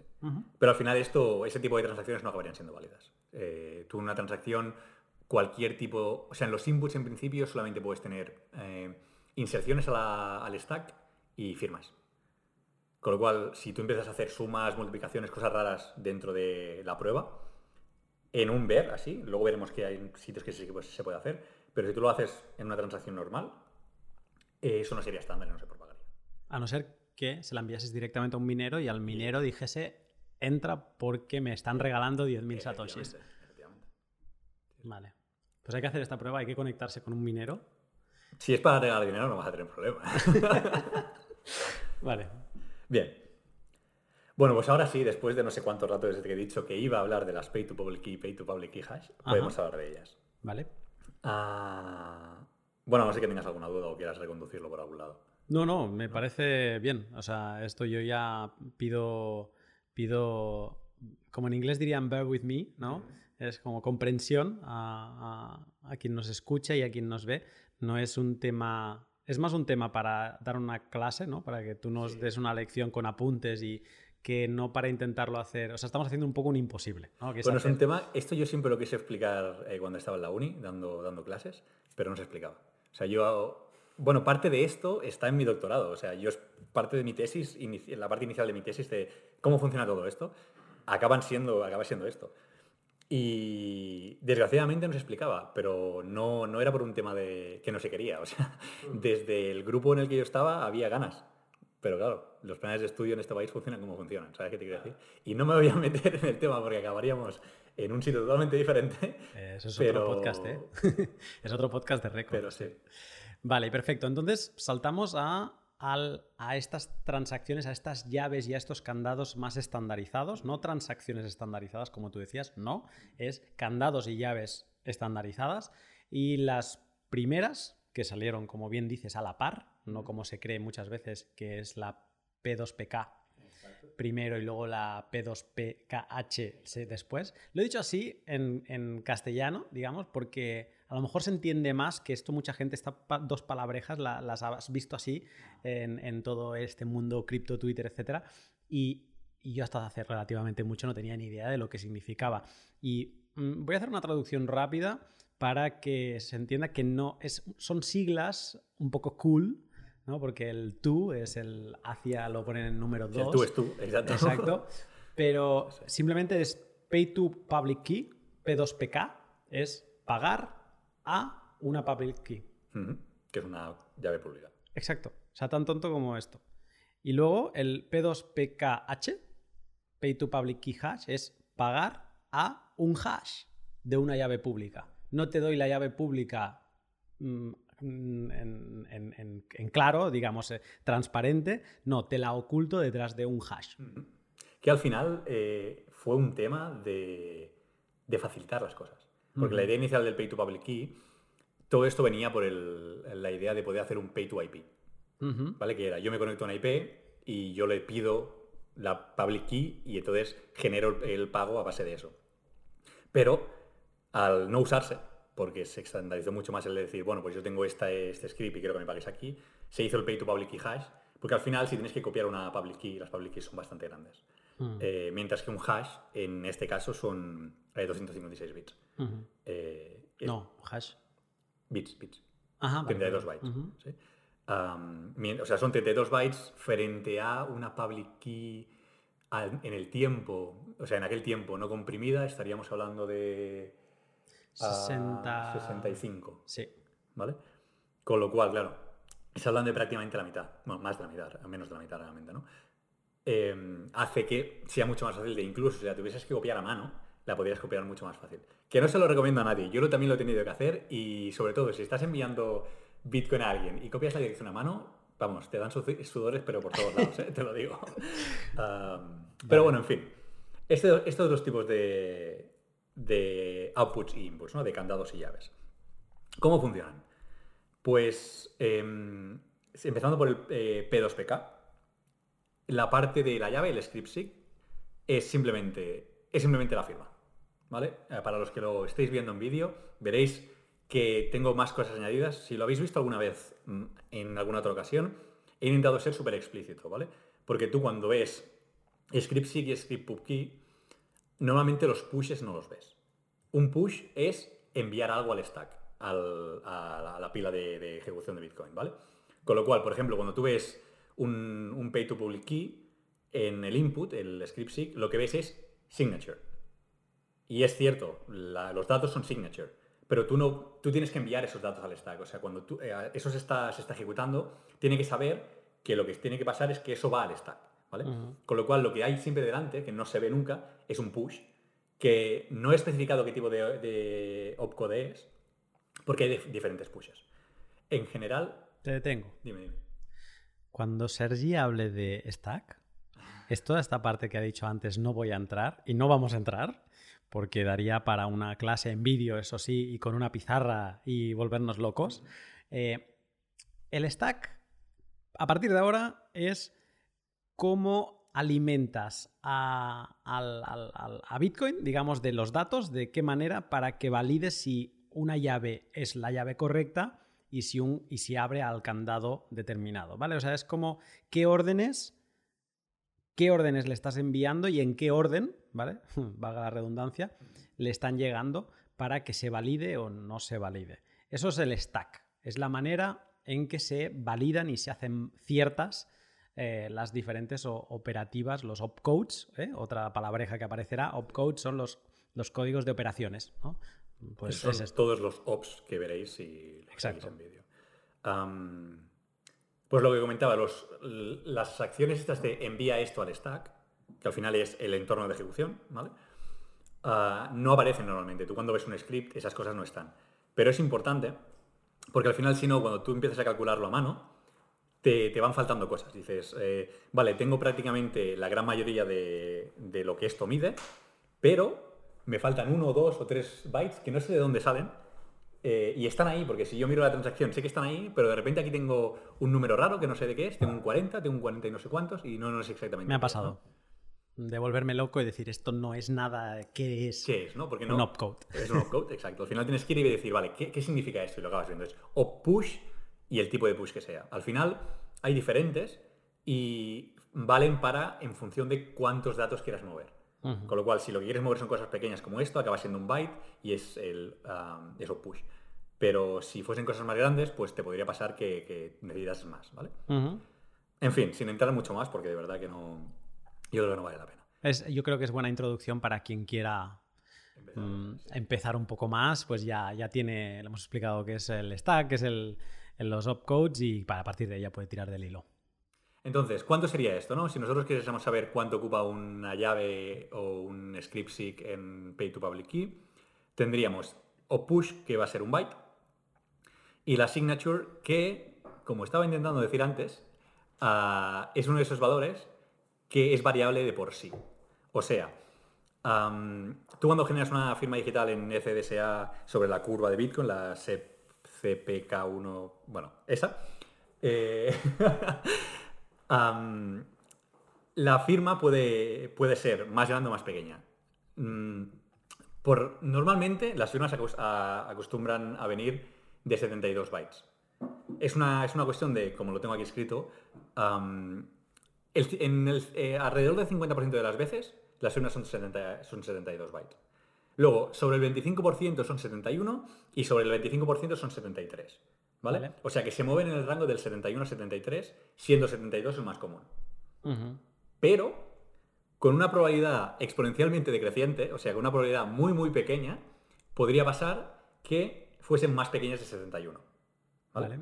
Con lo cual, si tú tienes un. Tú intentas, tú intentas analizar esto y sabes. Tú imagínate que tienes un, un parser, un, un traductor de script, que lo que te hace es te, comprueba la, la- esta, la, la firma, ¿no? Y si no es 71, 72 o 73, te da un error. Yo tenía uno así. Vale, Y me encontré con el caso de decir, uy, tengo una firma de 70, pero si esto no puede ser. No, sí puede ser. puede ser, vale. O sea, cuanto más pequeña es, menos probabilidad hay de que, de que salga, pero te podría llegar a pasar, ¿vale? Vale. Con lo cual, lo que vamos a hacer a partir de este momento es, cada vez que hablemos de una firma, la firma van a ser 72, porque es la probabilidad más grande de, Vale. de- de la, de la medida de una firma, ¿vale? Tendremos, si lo queréis hacer de otra forma, al final tendréis un byte para arriba, un byte para abajo, pero por encontrar como un consenso, ¿no? Para. Al final tienes, cuando estás haciendo ese tipo de cosas, tienes que tener unas... eh, ¿cómo se dice esto? Unas asunciones. Sí, reducir variables y fijar las máximas que puedas. Entonces, por no tener siempre aquí más menos uno, más menos uno, más menos uno, lo fijamos en 72. 72. Con lo cual, el script SIG de una pay to public key, 73 bytes. El push más la firma de 72. Ujú. ¿Vale? El candado, si, si quisiésemos crear una, un output de este tipo, ¿qué necesitaríamos? Un push, de nuevo, la public key y un object. ¿Vale? Es el, el opcode para va- validar que una firma es correcta. ¿Vale? Al final, si os fijáis, si lo ponemos todo junto, tendríamos. eh, o sea, si lo ponemos todo junto, que serían dos transacciones diferentes que intentan gastar una de la otra, Sí. acabaríamos teniendo push de la firma, push de la clave privada y comprobar que la firma es correcta. Que es básicamente comprobar que la firma es correcta necesita dos valores, que son la firma y la clave privada. Sí. Lo que mm, voy a parar un momento para quien nos esté viendo. eh, comparto de nuevo lo que decía, lo que he enseñado antes. Es, mm, es esto, o sea, lo que es cuando se mezclan las operaciones, se mezcla de un candado de, de una transacción anterior, lo que es los que están viendo en pantalla, pues por ejemplo el candado naranja, eh, se mezclan con las, eh, las entradas de la llave naranja que está en otra transacción. O sea, estamos mezclando operadores y información de diferentes, de dos transacciones distintas. Vale. Entonces, esta parte de la que estaba hablando, el, push con la llave privada y la operación de, eh, che- chequear la firma, serían un byte por cada operación. Los opcodes son, en general, no, en general no. Todos los opcodes son un byte. Y lo estoy afirmando y estoy bastante seguro. Pero lo que lo miren. Bueno, sí, podría ser que hubiese alguno que no. Yo no creo que haya ningún opcode que no, que no sea un byte. Es más, no creo que haya más de 256 opcodes. Pero bueno. Todavía. sí, pero no, porque, bueno, no vamos, de verdad, este- eso sí que no vamos a entrar. no me tires, no me tires, Vale, porque, vale, claro. vale, vale. Am, todo el tema de script versioning, que es una cosa que se ha hablado, al final no acabará siendo así, sino que lo que se hará es, tendrás una versión de transacción o de script y dirás, bueno, pues tenemos estos nuevos scripts aquí dentro, con lo cual no necesitarás tener un lenguaje muy, muy, muy expresivo general, sino que podrás tener diferentes tipos de cosas que funcionan solo en según qué entornos. Pero de eso sí que no vamos a hablar. Eh, bueno, en fin, lo que decíamos, 67 bytes, eh, Vale. que son el 1 más 1 de, los dos, de las dos operaciones, más los 65 de la clave privada. Vale. Clave pública, perdón. Y aquí lo tengo marcado, para los oyentes, lo que- los que no lo estáis viendo, esta clave pública es, no está comprimida. Esto es una cosa que estamos hablando de las primeras transacciones de Bitcoin que se hicieron. Ah, actualmente las claves públicas, si las, bueno, si las tenéis alguna mano y lo podéis ver, son 66 caracteres hexadecimales, que son 33 bytes al final. Y esto es porque realmente las claves públicas, las claves públicas, bueno, cualquier claves privadas, claves públicas, todo lo que funciona por encima de la curva de Bitcoin y en curvas elípticas, es un punto. Y un punto es una coordenada X y una coordenada Y. ¿Vale? Al final, tú puedes comprimir este punto, la- cualquiera de las claves, cogiendo una de las coordenadas. Entonces, como es una curva, si, si tenéis la opción... Es la- la- simétrica. la- es exacto. Si tenéis la oportunidad de ver la curva de Bitcoin, veréis que es simétrica. Con lo cual, si tú tienes un punto en el, en el eje X, tienes dos posibles valores en el eje Y. Con lo cual tienes el, el valor, o sea, lo que te ocupe el punto del eje X, que son 32, y luego tienes un bit adicional que lo que te dice es arriba o abajo, ¿no? De ahí los 33. O sea, puedes re- reducir prácticamente la, la clave a la mitad con un punto más, saber si es arriba o es abajo. Hay una versión de clave extendida que te pone la X y la Y, ¿vale? En una gráfica, hundir la flota, eh, ya lo sabemos, eh, das dos valores. O como la gráfica es simétrica, pues dando un punto y solo indicando arriba o abajo, la parte positiva o negativa de la gráfica, pues eh, Bitcoin ya tiene más que suficiente porque los valores de Y solo para una X determinada solo pueden ser positiva o negativa, pero el mismo valor. Entonces, em, claro, inicialmente no se diseñó así. Con lo cual, inicialmente se utilizaban solo claves no comprimidas. ¿vale? De ahí los 60 y 65 estos, que ahora veremos que no, no voy a seguir hablando de estos 65 prácticamente más, pero Vale. para que se tenga en cuenta, porque también ese tipo de transacción es más cara, o este tipo Vale. de inputs y outputs son más caros.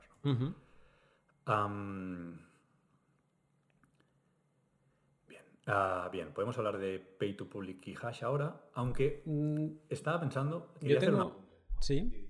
No, no, adelante, porque yo te iba a decir que lo... yo tengo una cosa más gráfica por colorines, más como para la gente que sabemos menos. Y, eh, y entonces eh, lo digo, lo voy a poner eh, de mientras y, y puedes hacer esta, esta aclaración que querías hacer ahora. Sí, bueno, simplemente quería comentar que me parece que no le hemos dado mucho énfasis tampoco, y por, por ponerlo como puntualización, que al final se paga por bytes, que es una cosa que tú pagas tantos satoshis por byte.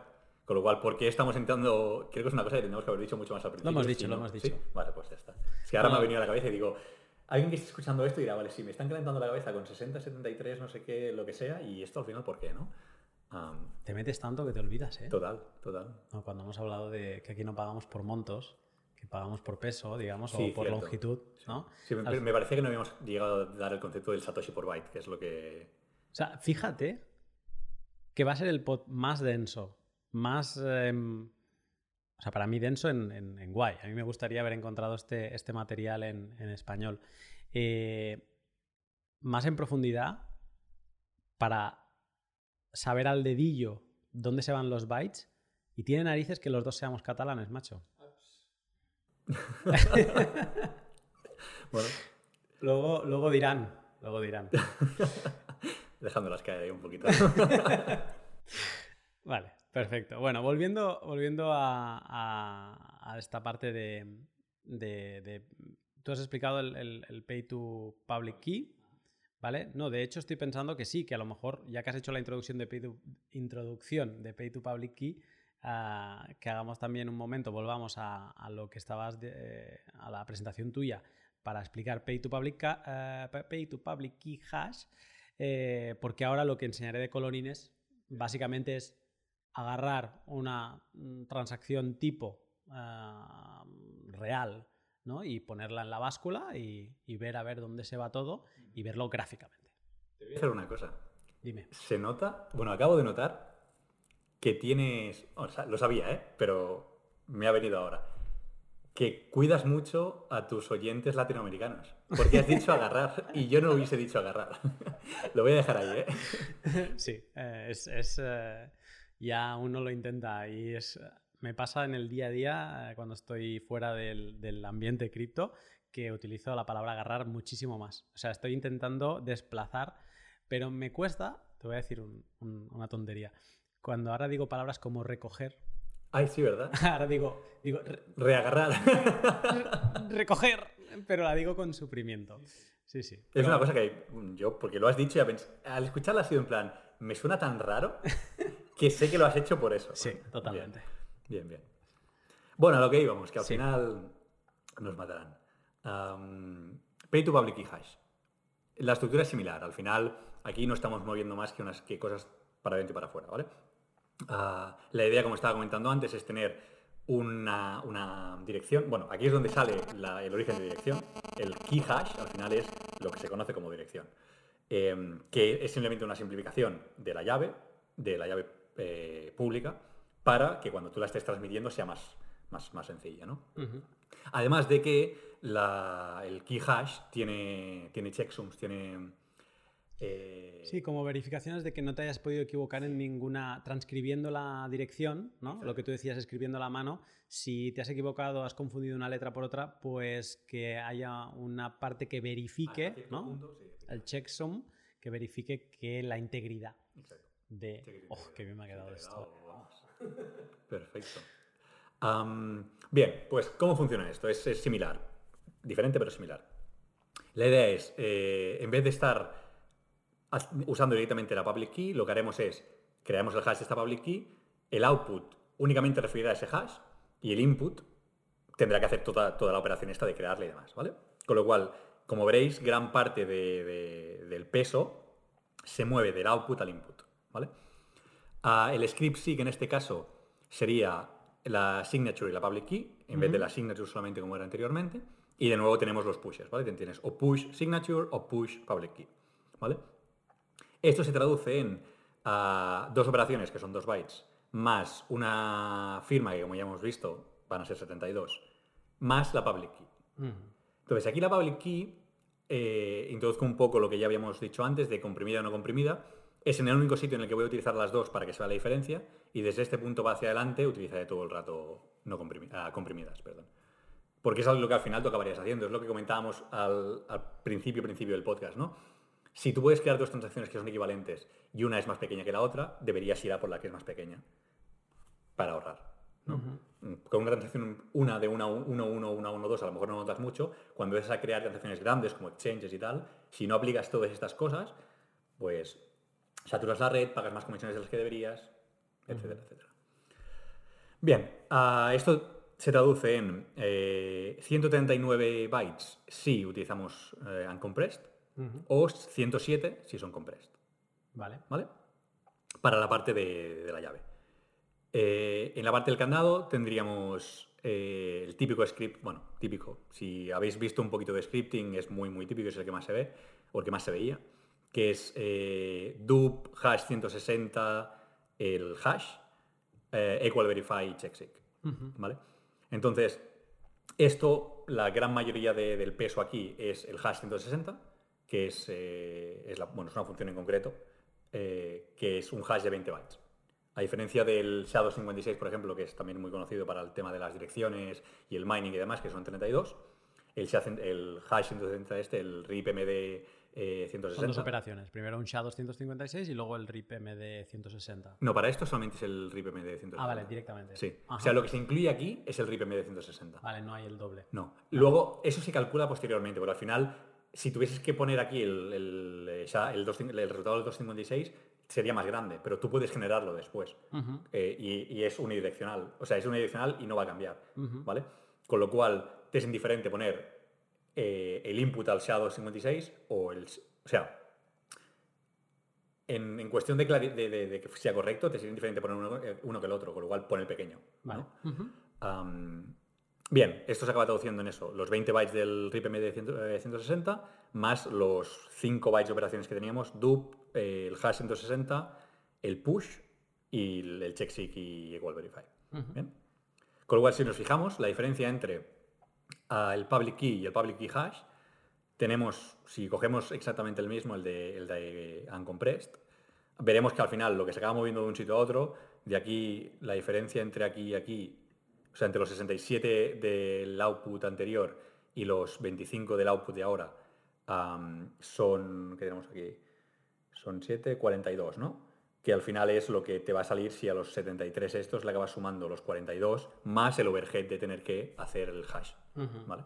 Con lo cual al final es, bueno, eh, creas una, cosa que es más fácil de usar, mueves el overhead de los inputs a los outputs, perdón, de los outputs a los inputs, en parte por lo que te comentaba antes de, bueno, si tú tienes un management de tus llaves que no es, eh, que no es eh, óptimo, a quien te paga le debería ser indiferente utiliza el que quieras, ¿no? Para mí no, no, no, tenía por qué haber problema. Vale. Vale.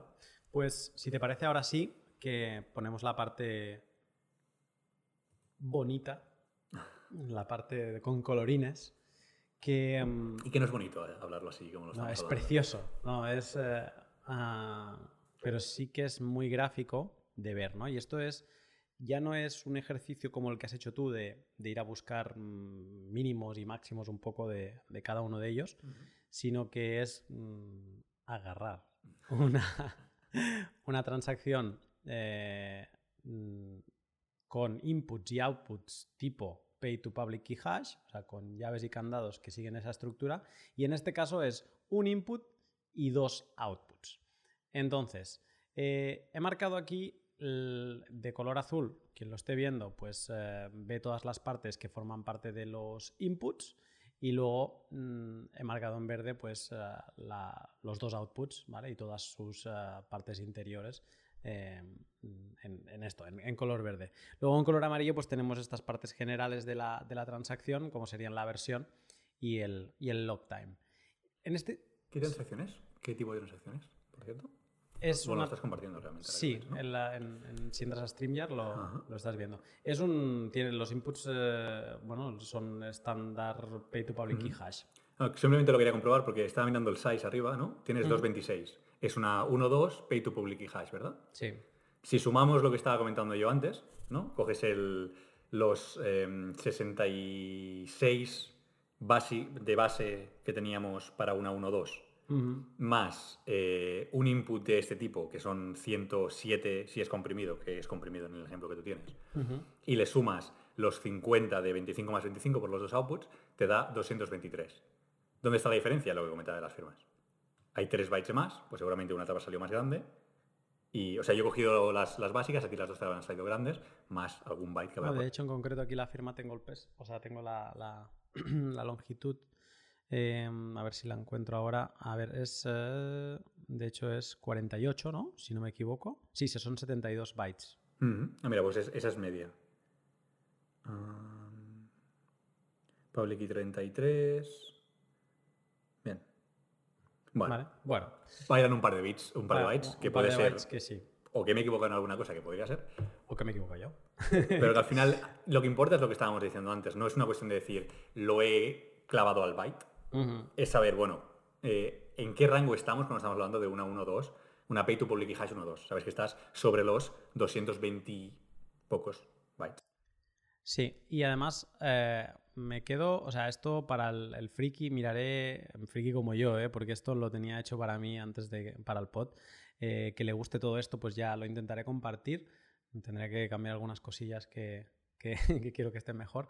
Em, pero bueno, eh, lo, interesante para este podcast es la parte mm, que hay aquí debajo y explico para quien solo nos esté escuchando, que es separar estas, estas, esta parte de las, de las transacciones y de los outputs. En este caso en concreto, eh, pues tenemos 4 bytes de la versión de, la transacción y luego al final tenemos el nlog time que también son otros 4, ¿vale? Y esto es como lo que nos tiene que importar lo mínimo, porque es lo más pequeño. Eh, con un solo input, el, que se lleva la palma del, Es que no debería decir peso, pero es que me sale peso, ¿vale? Luego ya explicaremos por qué, ¿no? Eh, viendo el ritmo al que vamos, seguramente en otro podcast explicaremos el por qué. Eh, pero la que sale, la que se lleva la palma del peso es, son los inputs, con un solo input además, ¿vale? Y son 149 eh, bytes. Antes tú comentabas que el peso mínimo de una llave con lo mínimo, lo fijo, eran 40. Por lo tanto, aquí estamos, tenemos 109 bytes de variables, que podrían haber subido un poco más o un poco menos. Y eso por, por, input, ¿no? Los 40 eran por input. Y si vemos los outputs, que en este caso tenemos dos, o sea, no se llevan ni un 30% del peso, ¿no? El reparto es eh, inputs se lleva el 65% del peso de esta transacción en concreto, outputs que son dos, eh, el 30% y el resto, pues el, pico del 3 con, algo. Mm. Em, es, lo, que dices tú, fíjate que dos outputs no te suman un input. Exacto. Es que estamos hablando de que tendríamos que ir a cinco outputs para llegar a un input.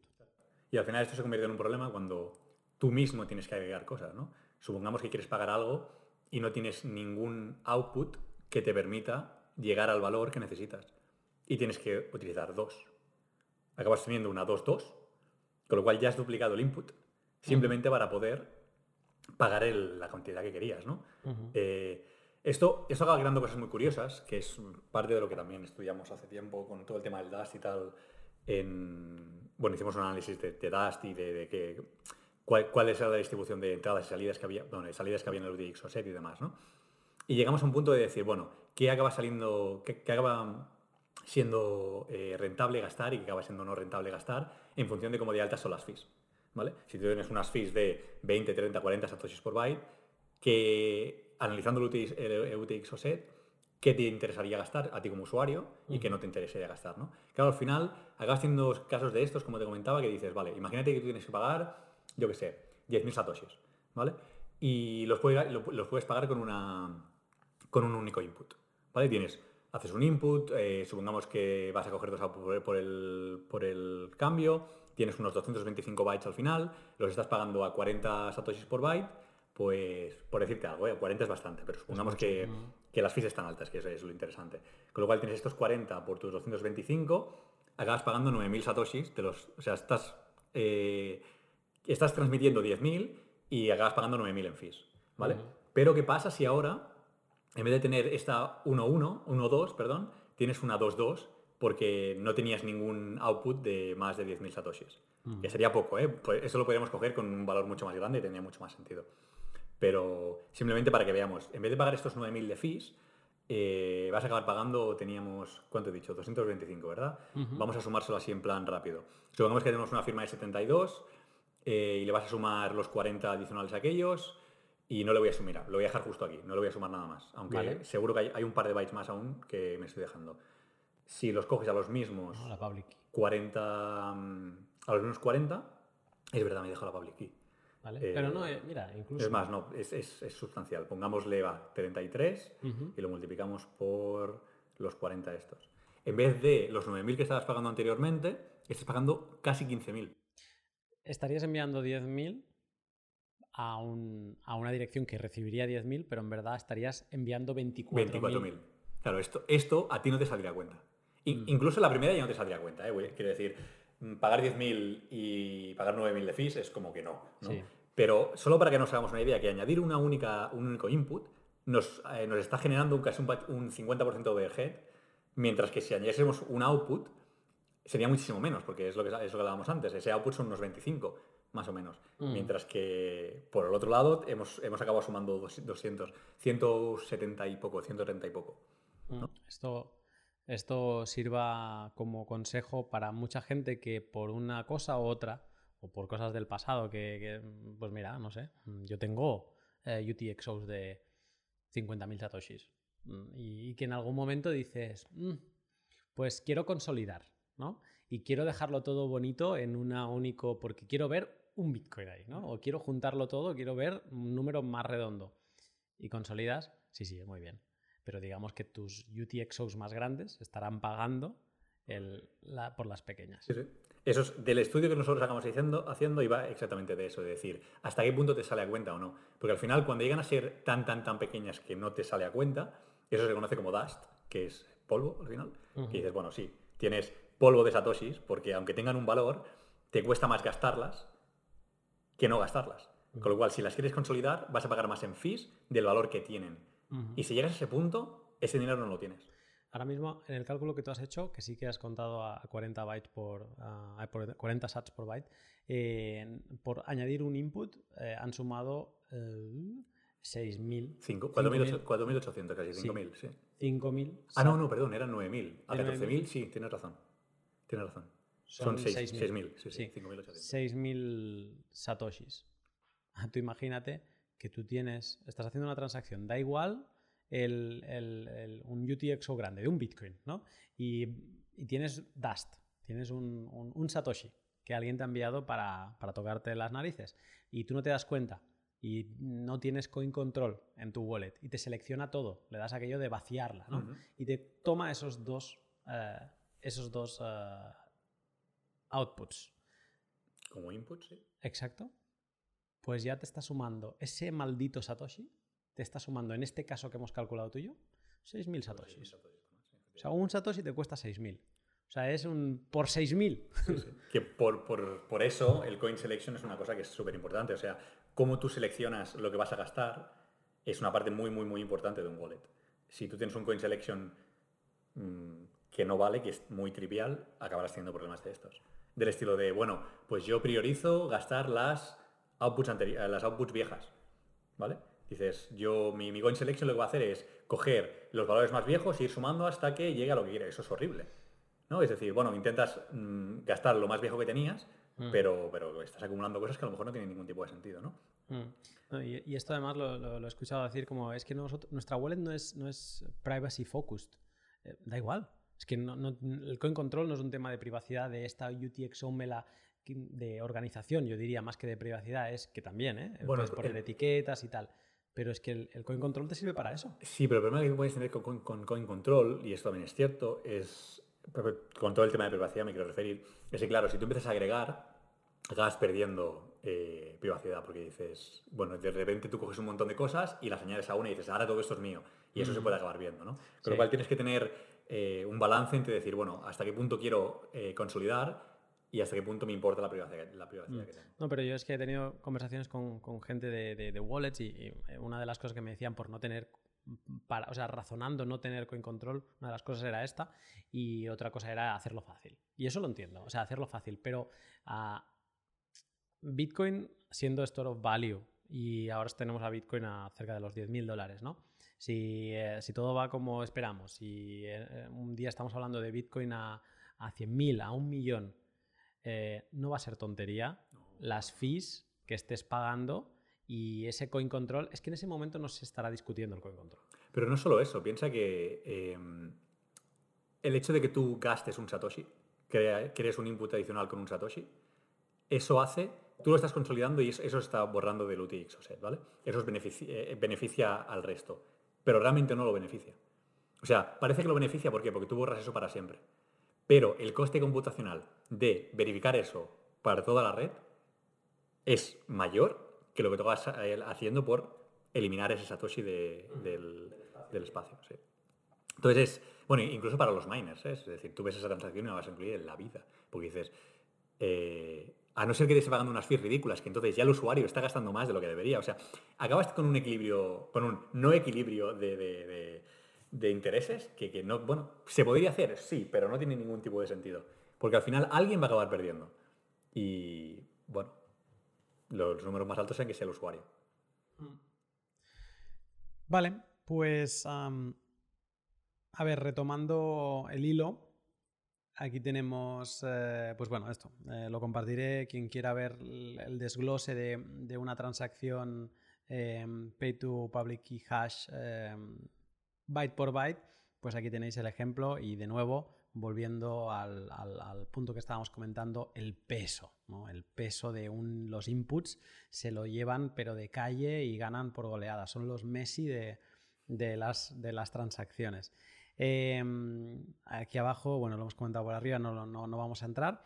Eh, podríamos saltar a hablar, a no ser que tú veas otra parte interesante dentro de, Pay to Public Key Hash del siguiente estándar de llaves eh, y, de, de, candados. Sí, eso sería Pay to Script Hash, pero como el ejemplo que voy a utilizar dentro de Pay to Script Hash es una multisig, pondré el ejemplo del multisig primero, que también es un, es un tipo que se puede utilizar. Em, tiene sus limitaciones, porque las multisig estándar solamente llegan, las ver multisig que se conocen, estándar solamente llegan a 3.3 que significa que esta es una multisig que está tal cual puesta ahí, en vez de encapsulada dentro del siguiente eh, tipo que veremos, que son las pay to script hash. ¿vale? Con lo cual, tú puedes tener una, hasta una 3.3, o sea, una multisig 3.3, tal cual, eh, con la estructura que tiene tal cual, y hasta ahí sería estándar. Si es más grande que eso, no lo sería. ¿vale?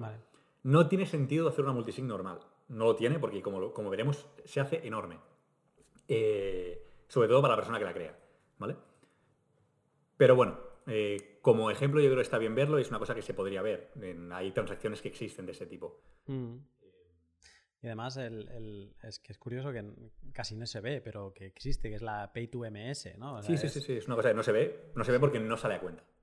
Y otra cosa curiosa que, que he visto preparando el pot es que no tienen dirección. No. O sea, estas... claro, para alguien como yo que venimos del, terreno mundano, que te digan, es que tienes Bitcoin en una cosa que no tiene dirección, te peta un poco la cabeza. Sí, es, es, lo que decíamos antes, es el problema este de las abstracciones que hacemos y cómo asignamos o cómo relacionamos las cosas con cosas que ya conocemos, ¿no? Al final, cuando tú pagas a algo en Bitcoin, tú pagas a un script. Tú pagas a un candado, como decíamos antes, y lo liberas con una llave. Las direcciones son abstracciones por encima, es hacerlo fácil. Es, bueno, eh, ¿cómo, monto este script para que al final yo pueda compartir a lo que se tiene que pagar súper fácilmente y luego internamente ya pueda hacer mis cosas, ¿no? Pero mm, tú al final estás pagando el script en concreto. Lo que pasa es que ese script pues, te ha generado la dirección, que es el hash final de lo que había. Pero en caso de las multisig no hay, no existe ese hash. Y bueno, se, se, acabó solucionando con el pay to script hash, como veremos ahora. Pero bueno, vamos a mencionarlas primero y así pues se ve, se ve cuál es la estructura y se entenderá mejor cuál es la estructura del pay to script hash que tiene como más, más chicha. Pues adelante.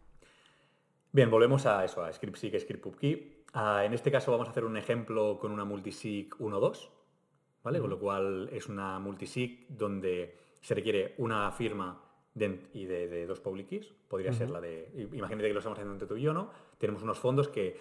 mm, mira, es más. Una, un, yo creo que es un, un muy buen ejemplo. Imagínate que tienes eh, una cuenta conjunta con tu pareja. ¿Vale?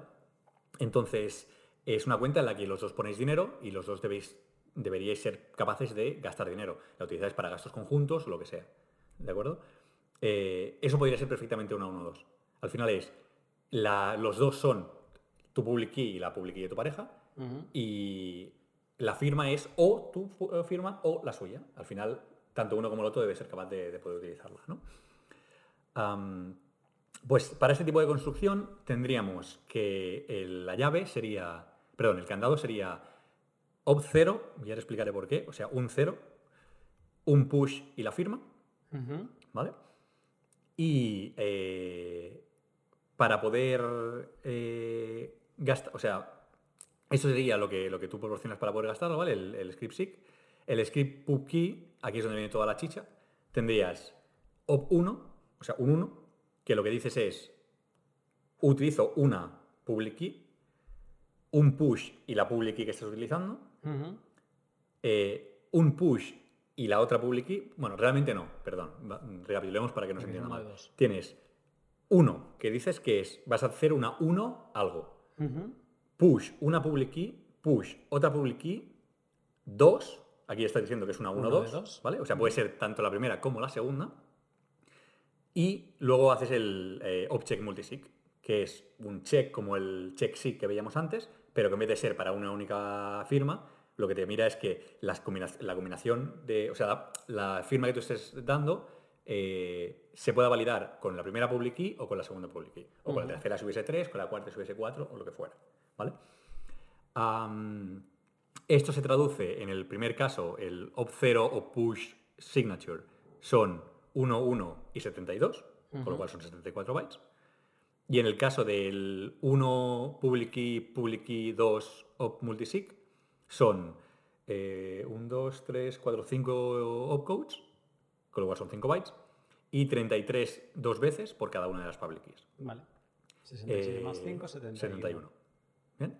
Con lo cual, vemos que el, el multisig para 1-2 está bastante balanceado. Es- Son 74 en la, en la parte de, de la prueba, de, de- de- de la llave, y 71 en la parte del candado. Y, así como curiosidad, ya que nos encanta decir curiosidades en, en- en este A mí me encanta decir curiosidades y a ti no te importa, con lo cual... No, no, a mí me encanta también. Am, tenemos el op 0 este que decía al principio. ¿no? Cuando tú haces una multisig tienes un 0 al principio. Y dices 0. ¿Ese 0 qué es? Pues ese 0 es que como en casa de, de todos, en casa de buen vecino, como se diría, ¿no? La gente se equivoca. Y cuando se creó el check multisig, se creó de tal forma que se creó mal. o sea, bueno, no se creó, se creó mal. El problema con check multisig es que consume un byte más de los que debería consumir.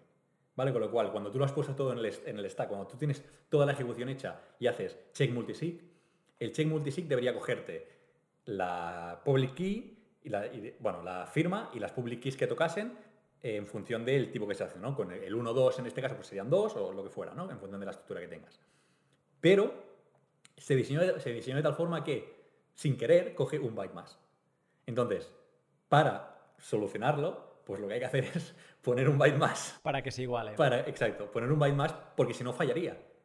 Intentaría hacer las ejecuciones, le faltaría un byte válida. y petaría y te daría un error y la transacción no se podría verificar. Es una llave que no puede abrir un candado. Exacto. Bueno, es una llave que para, bueno, tienes que empujarlo un poquito con un byte más para que... No, para pero en que- Bitcoin no la abre, ¿eh? Eh, No, no, exacto, exacto. En Si Bitcoin no empujas. Si, si el cero no está, no. Pero bueno, digamos que es una llave que va dentro de su estructura con un cero. Es, es un candado con un código de cinco cifras, tienes cuatro, pero te falla una. Entonces, eh, sí, lo tienes casi todo bien. Sí. Bueno, en fin, curiosidades, ¿no? Este tipo y de ahora cosas siempre se tiene que poner el op 0 para añadir este byte. Bueno, que- el problema está en que, claro, es eh, cómo funciona scripting es consenso. Entonces, si tú generas una cosa de una forma y se acepta, si tú lo quieres cambiar tienes que hacer un fork. Entonces no vas a hacer un fork para arreglar check multisig. Se podría haber hecho, pero claro, ya entramos en todo el dilema este. Si se hubiese detectado muy, muy, muy al principio, yo creo que no hubiese habido tanto problema porque inicialmente se, cam- que cambiaba el código, no había tanto valor dentro y no pasaba nada. pero hacer un, un fork, ya sea soft fork o hard fork, en, o sea, ya sea soft fork o hard fork, simplemente para cambiar algo como esto, es, es- es un overhead que no, no, no se da. Una cosa que sea. que por lo que he visto yo mm, preparándolo todo, es una cosa que ya se acepta como. No, no, totalmente. Es, pues, se si hace así, hacer, se hace así y punto. Es. It's not a bug, it's a feature, ¿sabes? Es es típico que se, sea que se vaya así. No es un error, es una cualidad, ¿no? De- Ay, estoy viendo que tengo un errorcito aquí. Bueno, se, se leerá igualmente. Vale. Bueno, en fin, ¿por qué esto importa? Me importa porque, como vemos, en ese tipo de scripts, ah, el script pubkey crece mucho. O sea, en este caso tenemos una 1.2, pero si vamos añadiendo public keys aquí para crear una multisig muy grande, eh, vamos a tener que ir añadiendo más 33, más 33, ahora con comprimidas, pero anteriormente era más 66, más 65, más 65, más 65, ¿no? Ujú. Con lo cual, como decíamos antes, la parte de, de a quien tú le tienes que pagar, la parte del candado, se hace muy grande. Sí. Y es como no tiene sentido. Y al final es, ¿por qué tengo que pagar yo lo que has hecho tú mal, no? Es como que yo, yo tengo una, una, una address que empieza por uno, que tengo ahí lleno de fondos, y tú en este caso me dices, no, no, mm, hagamos, o, sea, o págame a esta multisig, ¿no?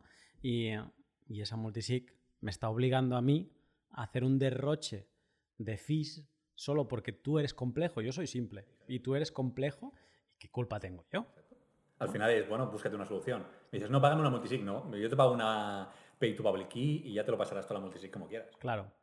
Si esto se hubiera quedado así, veríamos a muchas cosas de venta de servicios en Bitcoin de mm, solo acepto pagos a, a- a- a, pues que no sean multisig, ¿no? sí. O sea, no pago a multisigs. Veríamos cosas así que, que lo vemos, ¿no? O sea, solo pago a no pago PayPal ¿no? o cosas así, pues veríamos no pago a multisigs. Sí. Y esto se le dio solución. Sí, que, bueno, al final no solamente para esto, esto es, es un ejemplo, ¿no? Al final lo que se quería es poder ah, trabajar con scripts más complejos sin tener que eh, aumentar la complejidad de la, de la salida que tú acabas creando, ¿no? Con lo cual, intentando evitar esto. El ejemplo del multisig es muy claro, pero si tú quisieras tener un script súper complejo al que te tienen que pagar, pues al final, primero, no tienes por qué revelar qué es, de, de- de buenas a primeras, porque por temas de privacidad puede ser que no quieras tener que revelar qué es. Y segundo, se, se evita el overhead del que estábamos hablando. ¿no? Y para esto se creó el Pay to Script Hash, Pay to SH, que seguro que también se ha visto muchas veces, que es, son el tipo de direcciones que empiezan por 3, Ujú. Eh, y que es la forma que se utiliza realmente para hacer Pay to Multisig al final. Lo que se hace es, se coge este multisig de lo que quieras, puede ser más grande de 3.3 en este caso, hasta, creo que es hasta 2020, eh, si no me equivoco. Me parece que el máximo es 2020 por, por las limitaciones que acabas teniendo en la transacción y por el número de- de operaciones y demás. Em, y se encapsula dentro de, de esa estructura nueva que veremos ahora. ¿no? Aquí se introducen dos conceptos, que son el redeem script y el script hash. ¿vale? Esto es pay to script hash, con lo cual... el Estás pagando, sí, vamos a, vamos a volverlo a, a humano esto, es pagar a un hash de un script, a un hash de un código. Sí. O sea, aquí ya no estamos hablando de pagar a una llave mm, pública, que es como pagar a una persona, ¿no? Da como esa sensación que una llave pública es una persona. Es pagar a un código. Sí. Lo que diga ese código me da igual. El código puede decir soy un multisig, el código puede decir bananas, me da igual. Yo pago a un código. Exacto. Y luego tú me tendrás que verificar si quieres gastar de ahí, en lugar de una llave, de una public key, me tendrás que poner ese código Exacto. para demostrar que tú Como parte, sí, sí. Al final hay una cosa que tiene que quedar muy clara, eh, y lo digo ahora porque vamos a entrar aquí, pero esto eh, aplica a cualquier tipo de transacción. Al final, si no hay una firma, o hay un secreto, como puede ser con los HTLCs, o... Bueno, pongamos con los HTLCs. eh, no saltemos a Lightning Sí. ahora, ¿eh? No, no, no vamos a saltar a Lightning, pero si no hay un secreto que alguien tiene que conocer para gastar, vas a tener un problema. Porque cualquiera va a poder hacerlo. Entonces, incluso, tú ima- o sea, incluso con un HTLC, si, si tú solamente tuvieses un, un secreto como, como el hash de algo y tú intentas gastar de eso, ¿vale? Tú gastas del hash de un secreto, proporcionas el secreto y gastas, ¿vale? No vas a poder gastar. ¿Por qué? Porque tú vas a demostrar que conoces el secreto, lo vas a poner en tu transacción, lo vas a enviar y de nuevo, como decíamos antes, cuando llega un miner, el miner lo va a ver y va a decir, perfecto, ya sé cuáles son las condiciones de gastar. A diferencia de una, de una eh, firma digital que no puedo forjar porque no tengo la, la llave, La private key. este, eh, esta, esta igualdad, este- este- esta evaluación a, a verdadero, como decíamos antes, ya la sé. Mm. Con lo cual, quito tu, tu output, pongo el mío y esto es para mí. ¿Vale? ¿A qué viene esto? Viene a que al final, si tú quieres que tus cosas sean seguras, una firma tiene que estar antes o después. Tú puedes tener tus ejecuciones de la forma que quieras, lo más tan complejas como quieras, pero si no acabas poniendo una firma, lo va a poder gastar quien sea. Mm. Esto, para que se entienda, voy a intentar hacer un- una analogía rara. Esto es lo que decía, ¿no? O sea, tú puedes poner el- en el, el código, puede ser bananas, ¿vale? Y tú puedes tener un candado que lo abras con una banana. Si cualquiera tuviera una banana, podría desactivar ese código, pero la gracia es lo que tú dices, la firma. La firma es, como yo tengo una private key, esa banana en concreto está firmada de una manera con mi private key, que eso puedes poner la banana que quieras, pero ninguna va a tener esa firma. Ahora ha quedado muy feo esto de un candado y meter una banana. Sí, ganados con bananas. Sí, está, está claro que no somos muy buenos en ejemplos. Es una cosa que yo aprendí durante mi carrera, que era como, intentas explicar algo, lo vas a poner fácil y coges el ejemplo más malo del mundo. Y dices, ¿por qué? Bueno, porque yo qué sé, vivimos en otro mundo. no Sí, sé. sí, sí. Vale, no, no, es, eh, es, eh, es- Pero bueno, es... Al final la firma manda y esto, si alguien después de este pod primero entiende algo y después le, le gusta y quiere saltar, a mí, que me escriba, a mí me reventó la cabeza entender esta igualdad de, eh, de cómo funciona al final de, eh, de- porque yo me volvía loco, decía, ostras, pero es que en una pay to public key hash, eh, tú cuando gastas estás exponiendo tu, tu public key, todo el mundo la ve, y digo, pero, o sea, es lo que tú decías ahora, ¿no? Es que ¿quién me defiende a mí de en la firma? Claro. Tienes que tener, es súper importante el concepto este. A ver, es algo que yo, yo he aprendido durante la carrera, pero al final lo acabas aprendiendo cuando haces un poquito de cripto. Cripto que no, o sea, cripto muy básica. ¿eh? Al final se te va la olla cuando te metes en, en este campo en concreto y ves lo que la gente hace con cripto, ¿no? Pero al final la criptografía de clave- pública es es- es súper sencilla. Eh, se acaba basando en lo que... Ya lo comentábamos en el otro podcast, realmente, pero sobre todo o en curvas elípticas y el, el equivalente al, logaritmo, al problema del logaritmo discreto en curvas elípticas o el problema del logaritmo discreto y, y fin, ¿vale? Que al final lo que acaba siendo es, bueno, tú no puedes forjar una firma porque no sabes el valor secreto y no puedes encontrar el valor secreto porque es un problema difícil en informática. Con lo cual, eh, necesitas, la computación que necesitarías para encontrar el secreto es tan elevada que actualmente no se puede.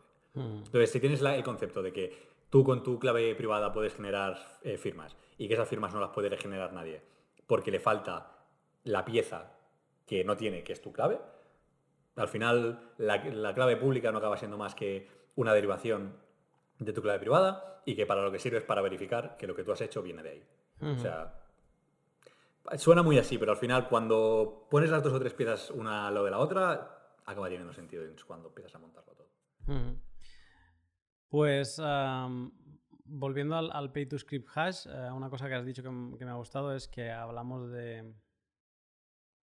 O sea, veníamos hablando antes de, de script seek, ¿no? hemos hecho una pequeña explicación, y luego de script pubkey, y ahora has, has sustituido uno de estos por redeem script, Sí. ¿no?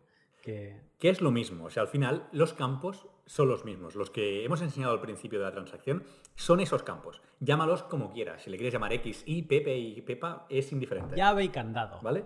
Pero al final, aquí, eh, por un tema de, de que se entienda, cuando se diseñó fue en plan, bueno, tú tienes un redeem script, que al final es el script que utilizas para abrir esto, para, para probarlo, y estamos hablando de pay to script, con lo cual se le tiene que dar un nombre, porque si no, no es coherente, a la a la hora de explicarlo no es coherente, pero los, campos son los mismos, ¿vale? Ve- Ahora veremos que esto tiene, tiene un tema recursivo que es muy así, que de verdad tampoco voy a entrar mucho, porque estamos hablando solo de, de- de medidas, no de cómo funciona, pero bueno, lo tocaremos un poquito. La idea es que tenemos el script hash, que viene a ser el, el script pubkey anteriormente, y tenemos el script seek, que es el, el redeem script. O sea, las llaves son redeem script y los candados son eh, script hash. Script hash, ¿vale? Si cogemos el mismo ejemplo anterior, el del 1.2, eh, pay multisig, ahora lo que tenemos es que todo el script, todo está en la parte del script seek. ¿Vale? O sea, a lo que tú pagas es a esto. ¿Vale? Que esto es a... No, perdón, lo que tú pagas no, lo estoy, lo estoy diciendo al revés. Como tú demuestras, es esto, ¿vale? Que es tu op 0, op push, eh, o sea, 0 push la firma, 1 la, eh, la primera public key, 2 la segunda public key, eh, o El, sea, gru- el grueso. sí. El, el- el- el mazacote de, de demostración. todo lo que teníamos anteriormente va, va aquí ahora en el orden que toca. O sea, desde empezando por op 0 hasta llegar al, al check multisig. La llave. ¿Vale? Y lo que tú generas cuando quieres que alguien te pague a eso, ¿vale? Eso va a ser tu demostración de que eso es exactamente lo que tú querías. Pero ¿qué es lo que tú generas cuando tú, tú quieres decir, vale, págame a esto? Tú haces un hash de el redeem script, o sea, esa, toda esa parte, y le das un op igual. O sea, tienes hash los datos, op igual. ¿Cuál es la forma de eh, hacer que esto sea cierto? Pues a la función hash le tienes que pasar los datos que te generan este hash. Y como decíamos antes, como no vas a encontrar una colisión hash, porque vuelve a ser un problema, complica un problema difícil en informática. eh, por cierto, cuando hablo de problemas difíciles son los hard problems, que lo que significa básicamente es que no se pueden solucionar en un, en un tiempo computacional eh, aceptable, digamos. O sea, que tardarías años en hacerlo. Años o centenares de años o miles de años en función de cómo sea complicado, ¿vale? Con lo cual, dentro de lo que es un... No, no se, puede- no- no se resuelve en un tiempo aceptable, Vale. ¿vale? Para, para que lo tengamos ah, así en cuenta. Entonces, al final, tú lo que haces es pagas a el hash de esto y para probar que tú eres, o sea, que, que puedes gastarlo, lo que haces es proporcionar esos datos. Si tú tienes todos estos datos, que es el mazacote este del que estamos hablando, y lo hasheas, te va a salir efectivamente lo que te había dicho yo en otra transacción, que me pagarás a ese hash, pay to script hash. Y te lo estoy demostrando. O sea, es... eh, esto decía... Alguien leí una vez como alguien preguntaba en un, en- en- en un foro, decía, ¿cómo, cómo explicaríais me voy a meter en otro, en otro símil, pero este me parece interesante, que es, ¿cómo explicaríais lo que es un hash? Dice, pues es, es, eh, tú lo explicaste fantástico en el último pod, además te lo dije, no sé si te acordarás de cómo lo dijiste. Eh, sí, pues eh, alguien decía que un hash es como tener todas las, la- tener una, todas unas frutas, un conjunto de frutas y hacer un zumo, ¿no? Sí, sí, sí. Tienes un zumo y alguien lo puede beber y puede intuir, pero no puede saber qué cantidad de cada fruta, no puede... Bueno, sí. Tal. Realmente un zoom es peor que un hash porque puedes intuir lo que había. Mientras que en un hash no puedes intuir absolutamente nada. Exacto, es como que tiene una dirección, pero no tiene ir hacia... La, la cuestión está en que no puedes desha- deshacer el zumo. Exacto. ¿Vale? Es como, yo lo vería, mira, es más, tengo un símil similar que no sé con quién lo hablé y me hizo mucha gracia. Ajá. Un hash es como hacer un chicken nugget. ¿Vale? Vale. Tú no puedes crear un pollo de un chicken nugget, Vale. pero puedes crear un chicken nugget de un pollo. Vale. ¿Vale? Y bueno, es dudoso si había pollo o no pollo o no había pollo en el chicken nugget al final, ¿vale? Con lo cual, ¿cuál es el origen? Bueno, a ti te dicen que es pollo, pero tú no puedes volver hacia atrás. Ahí está la unidireccionalidad de, de la función. Vale, y entonces En en, esto sí, sí, no, mejor tú y yo, mejor que no nos dediquemos a esto. Eh, pero eh, al final lo que venías a decir tú ahora es, eh, cuando alguien ha pagado, cuando yo te he pagado a ti y te he pagado a un, a un script hash, ¿no? Además tiene un tamaño determinado, eh, porque como lo haces un hash, pues sale un tamaño fijo. Esa es, la, esa es la gran gracia de aquí, ¿eh? O sea, Sí. el output aquí, el candado que tú tienes aquí, son 22 bytes. Que son los dos, los dos opcodes más el hash. Fijo. Son 22. O sea, tú sabes que vas a pagar, cuando tú pagas a eso, pagas pocas fees. Mientras que quien lo está revelando tiene 145 para este ejemplo en concreto. O sea, si nos acordamos del anterior, es prácticamente, no, prácticamente no. La totalidad de lo que se estaba haciendo antes está en el input. Mientras que tú a- quieres quien está pagando, estás pagando algo muy, muy, muy pequeño. Ganas la privacidad de que tienes el hash, que no se sabe lo que hay hasta que se gasta, y ganas el hecho de que quien está pagando no tiene que pagar una aberración por, por hacerlo. Y ganas que aquí dentro sí que se pueden hacer cálculos de lo que te dé la gana. ¿Vale? Aquí es donde, si tú quieres hacer una transacción estándar que tiene cálculos y, bueno, que no es ninguno de los tipos que hemos estado hablando, tú quieres sumar uno más uno y multiplicarlo por tres y luego hacer un check sig, aquí dentro lo puedes hacer. ¿vale? Es, es donde se le da la expresividad al lenguaje. Dentro de, de- de un- de- unos límites, como el número de límites de firmas que se pueden tener eh, por transacción, eh, El número de opcodes de- máximo. sí, el número de opcodes, número de, de, de, de, SIG operations, eh, longitud y demás. O sea, Tamaño. mm. hay, hay, una- hay unas limitaciones, por supuesto, ¿eh? pero no hace que sumar uno más uno o multiplicar y dividir tal cual acabe Sea siendo no estándar. estándar.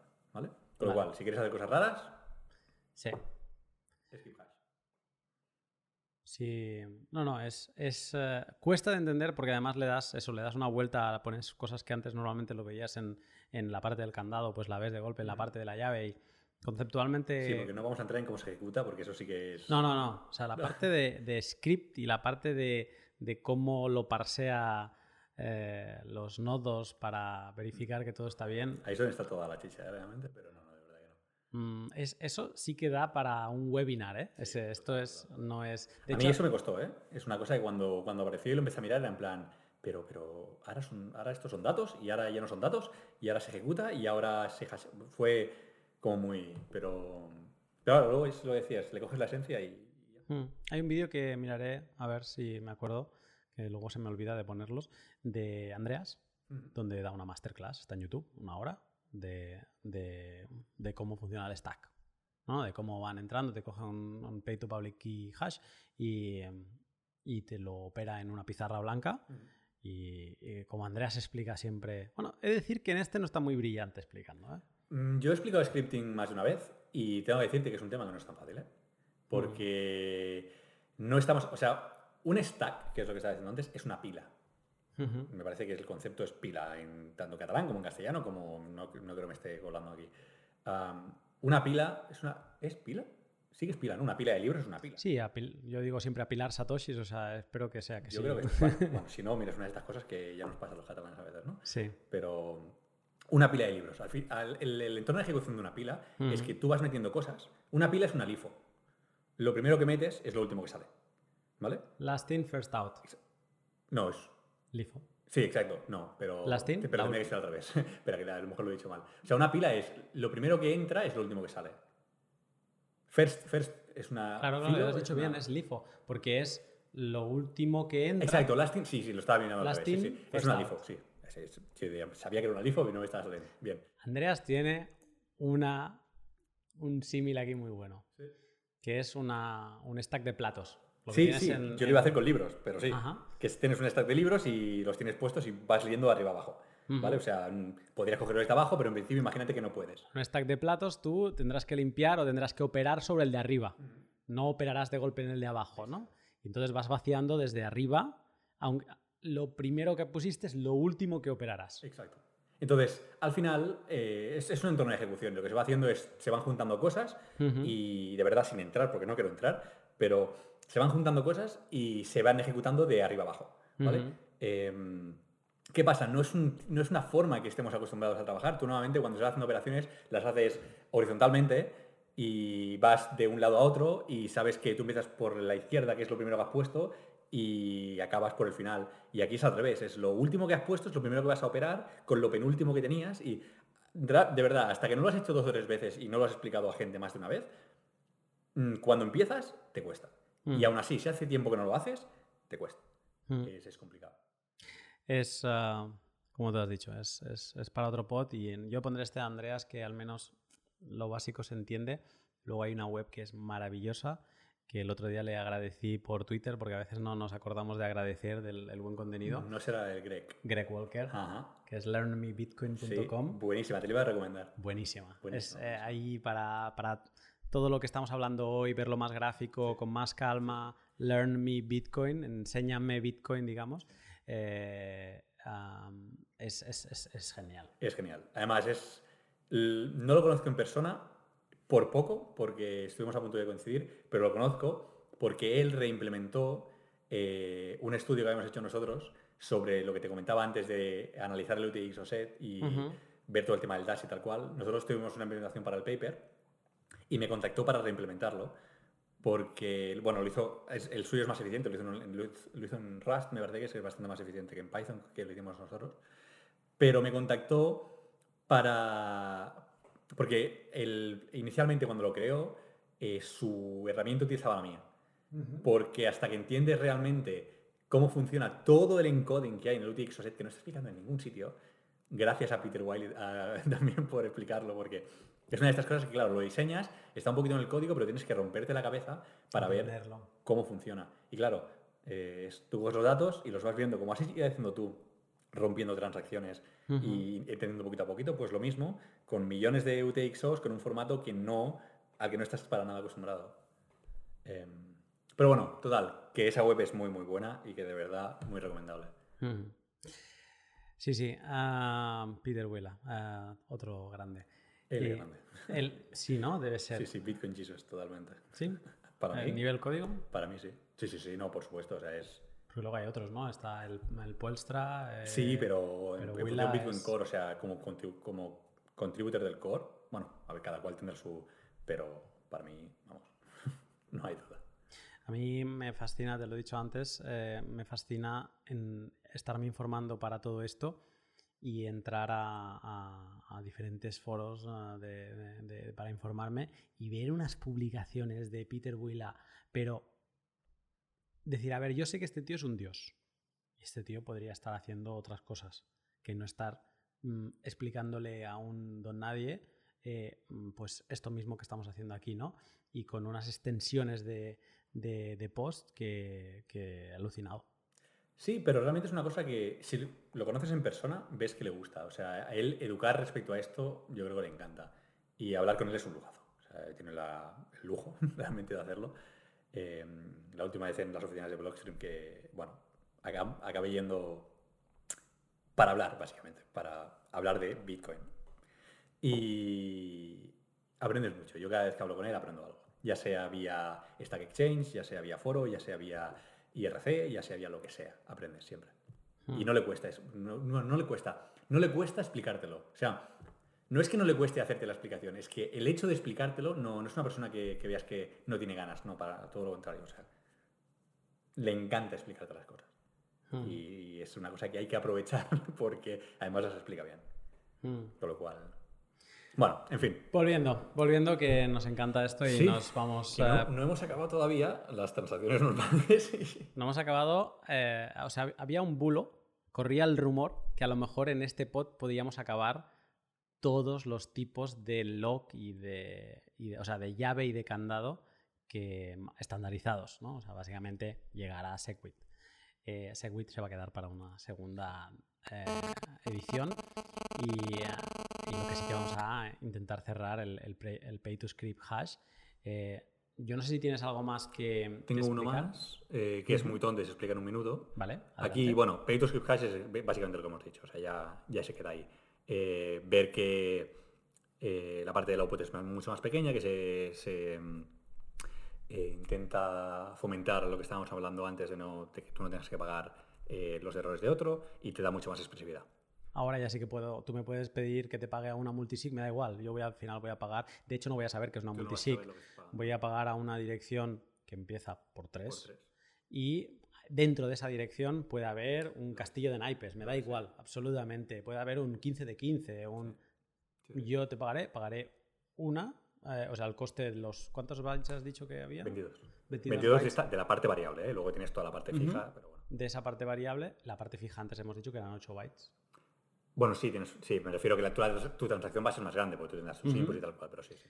¿vale? Pero tienes un candado de, de 30 bytes, eh, más o menos, y alguna, algunos bytes que se nos estarán escapando, pero bueno, que sí, que en Mm. pocos bytes lo metes y, y ya da igual. Y esto es la grandeza de Pay to Script Cache. La otra parte es que cuando tú demuestras, cuando tú sacas tu llave para desbloquear un output de otra transacción, ahí si tú tienes un castillo de naipes, pues ahí te tocará demostrar todos esos bytes y pagarlos. Sí. Y esto asemeja mucho, que es que por supuesto no vamos a hablar, eh, pero la idea esta de que tú pagas algo muy pequeño y que dentro puede haber un castillo de naipes, es la idea de eh, Music y ah, Taproot y todo esto. Bueno, más Taproot que, que- que Music, ¿eh? Pero al final es decir, tú pagas a esto, al root, arriba del todo, tú pagas al resumen de todo lo que hay y luego yo dentro puedo tener lo que me dé la gana y lo gastaré como sea. Es, es- al final es una, es, es- es una mejora respecto a esto, porque tú en Pay to Script Hash, cuando tienes que mm, demostrarlo, cuando tienes que gastar, tienes que poner todo lo que había. Mientras que en Taproot simplemente tienes que dar un tap, que acaba siendo. Me gusta esto que hemos hecho. Puede ser el mejor símil que pueda explicar Taproot de una forma sencilla. Yo no quería decir que ibas a explicar Taproot, pero bueno. No, a ver, este pod es el camino para un día poder hablar con, con, con, cara y ojos de Schnorr, Taproot, mm. TapScript, eh, Music. Eh, de, todo lo que. O sea, para poder hablar de todo esto hemos de hablar del Tienes que hablar de. Sí, O sea, tienes que entender que es un script hash, tienes que entender por qué importa y tienes que entender por qué el tamaño importa, que es la gran idea de por qué este podcast es importante, ¿no? Mm. Y pero has este, esto me ha encantado. O sea, ahora decíamos que con Pay to Script Hash puedes pagar a un castillo de naipes eh, escondido dentro de, una dirección de estas eh, conocidas que, que, empieza por tres, ¿no? Y ahí hay un script que esconde todo porque es un hash y, pero cuando tienes que gastar ese saldo, tienes que demostrar todo el castillo. va a ser una cosa grande. Mientras que con Taproot, como tú has dicho, a lo mejor si yo quiero gastar de una manera determinada, solo con enseñar una torrecita del castillo, tengo más que suficiente. es la gracia. Ese es el, el ese es. Qué bueno. Vale, vale. Venga, eh, perfecto. Eh, pues no sé si ah, tenéis que decir una cosa más de esto. Me queda un tipo por acabar de los estándar, ya que estábamos hablando de los estándar. Em, y cerramos la parte de que, cómo puedes gastar eh, en, Legacy y bueno, luego ya Sequit, lo que sea. Em, el único tipo que nos queda es OpReturn, que también se conoce como Null Data. Al final es lo que utilizas si quieres guardar cierta información en la blockchain, pero no estás creando algo que vas a poder gastar. O sea, la idea de OpReturn es que eh, es, un, es un output que no se puede gastar, con lo cual no va a haber un script seek, no va a haber ninguna medida de script seek que te permita gastar un OpReturn, ¿vale? Y lo que te permite hacer es eh, guardar actualmente, y si no me equivoco, mm, no he mirado las últimas revisiones, pero juraría que no ha vuelto a cambiar, se puede guardar un máximo de 83 bytes de datos, ¿vale? Con lo cual, eh, para hacer un OpReturn, te, hacen falta eh, un byte del OpReturn, un byte del push y un byte del... Mira, lo tengo mal aquí. Un byte del OpReturn, un byte del push y un byte de los datos. Eh, tengo 85, 84, serán 85. Ah, por los dos, por el push y el, demás. Y los datos que puedes guardar son 83. Con lo cual, tú quieres guardar un mensaje en, la blockchain por lo que te dé la gana, pues tú puedes hacer. Testamento. Sí, realmente se utiliza para cuando hacen el tema este de, ¿conoces eh, OpenTime? Ah, Open Timestamps. Sí. Lo hacen así. Vale. Al final, la prueba que acabas haciendo la guardas aquí. Bueno, la conozco porque de hecho me la mencionaste tú en una charla que tuvimos. Sí. Eh, bueno, es una manera de, dar fe que en cierto bloque esa información era conocida. Era conocida, efectivamente. Es decir, bueno, yo publico esto aquí y cuando se incluye en un bloque sabes que ese bloque se minó aproximadamente hasta ahora, con lo cual sabes que a partir de ese, de ese momento eso existía. Eh, lo puedes utilizar para hacer, que es similar a lo que ya hemos visto, em, lo siento, no te lo sé decir en castellano, pero son commit and reveal schemes, que son eh, esquemas en los que tú eh, proporcionas un secreto, bueno, proporcionas algo que está ofuscado, digamos, y ahora, llegaré al que es, y más tarde lo revelas. Y eso es un hash al final. Un hash es un commit and reveal scheme. Porque yo te puedo decir, te digo, mira, voy a, mm, voy a sortear algo. A quien sepa, a quien me adivine un número, por ejemplo, ¿vale? Tú haces un sorteo a un número que te lo adivine alguien en la sala y quieres demostrar que no vas a invertir, o sea, que no vas a cambiar el, número, a medio partido. Exacto. Con lo cual tú lo que haces es generas el hash de ese número a grandes rasgos, se tendría que hacerlo de una forma un poquito más segura, pero bueno, generas el hash directamente de ese número y lo guardas. Lo publicas en este caso en la blockchain. exacto, se lo enseñas en la blog. si estás en una sala lo enseñarías, pero en este caso lo pones en la blockchain, ¿no? Más adelante, cuando, eh, revelas cuando lo revelas, la gente, tú puedes decir, vale, pues fíjate, el número es tal y cómo se llega a este secreto es pues, con esta función hash, con estos añadidos, si le quieres tener algo añadido, como sea, ¿no? también te serviría pues eso para timestamping, de decir, bueno, yo he escrito este white paper de Bitcoin, ¿eh? guiño guiño, y eh, a tal fecha estaba escrito, ¿no? Sí. Con lo cual, sí. Vale. El, bueno, hay gente que pone el nacimiento de sus hijos y historias de estas en un OpReturn, eh, como dar fe. Partida de nacimiento. Hay ASCII art en OpReturns, hay de todo. Vamos a entrar en temas... Eh, Mm, problemáticos o, Sí, porque además he visto que es un, un tema del que se ha versado mucho, quizá ahora ya se ha aceptado como, oh, ya esto está ahí mira, y ya está. Pero como que se había escrito mucho si se veía cambiar, quitar, ¿no? Ese espacio que se está Bueno. ocupando y... A ver, es un problema. Y es un problema porque no, tiene, no vas a encontrar una solución buena. ¿Por qué? Porque si tú no permites que la gente lo haga en un return, lo hará de otra forma. ¿Vale? El OpenReturn solamente te permite guardar 84, pero tú podrías eh, generar datos en transacciones inválidas que al final tu script o tu, tu public key o lo que sea no es eso, sino que son datos. Mm. ¿vale? Y la forma de regenerar los datos es, bueno, pues coges las transacciones en este orden, o coges los inputs en este orden, en el orden que está en la transacción, y Claro. coges tantos datos, tantos, tantos bytes, tantos bytes, tantos bytes, tantos bytes, y al final lo reconstruyes. Los rehidratas de una manera o de otra. Exacto. Con lo cual, si tú no permites que haya un return o algo por el estilo, la gente se inventará un método encima de algo con un uso que no tiene nada que ver para conseguir poner datos. O sea, al final te sale más a cuenta tener una forma estándar de hacerlo. Y dices, bueno, si quieres guardar datos, guárdalos así. Y no me merdees con mm, este, o, eh, o- o sea, este pay to script hash no es un pay to script hash, aunque tiene la estructura de un pay to script hash, pero realmente son datos que yo luego voy a coger y... No, intenta- lo, lo siguen haciendo, ¿eh? Pero como mínimo hay una forma estándar. Y la gracia del return es que no se guarden en el PX offset. Mm. Porque como no se puede gastar, Y para crear un op return has de gastar algo. sí. Para crear un return, si no ha cambiado, debería, eh, las condiciones que yo recuerdo del return eran que una transacción solamente puede tener un return máximo de 83 bytes de datos, que lo que se gasta, lo que se envía a ese return es cero, o sea, tú no puedes quemar bitcoins haciendo el return, ¿Vale? con lo cual tiene que haber otra, de esto, otra salida para lo que sea. Un cambio. Sí, el cambio. Esas son las condiciones que yo recuerdo. Si ha habido alguna, alguna adición adicional, O sea, pagas la fee. sí pagas la fee, exacto. Bueno, al final es lo que tienes que pagar, o sea, se va a procesar. Y lo bueno es que no queda en el UTX o sea, Con lo cual, bueno, es queda la blockchain. Si alguien tiene indexing y tiene todo, bueno, no, no tiene tal, lo puede ver, pero no haces crecer también el estado, el state de, de- de- de la. Bueno, el change al final. UTX, o sea. Con lo cual, eh, tiene la forma buena de hacerlo. Es, bueno, si lo vas a hacer como mínimo, minimiza el daño colateral, ¿no? Sí. eh, pues mira, una cosa que siempre me había preguntado lo del return bien cómo funcionaba y no, no había entrado y tampoco había pensado que era un, un tipo de, de, de lock o de... En este caso sería un lock. Sí, es un lock. Bueno, a ver, la blockchain sí es un lock, ¿no? Pero eso es un lock un poquito más específico. No, no, no, pero no un lock de, de un registro. Ah, un No, lock con CK, sí, sí, un- un candado. Un candado, Sí, sí, sí. ¿vale? Y, pero sí, no, no me lo había planteado Sí. así. Eh, antes de cerrar este, este mm, pod maratoniano, eh, ahora me he dado cuenta que no, no lo he llegado a enseñar. ¿Qué Tenemos... iba a decir? Ahora me he dado cuenta que no lo he llevado a grabar y digo, bueno, pues nada, ¿eh?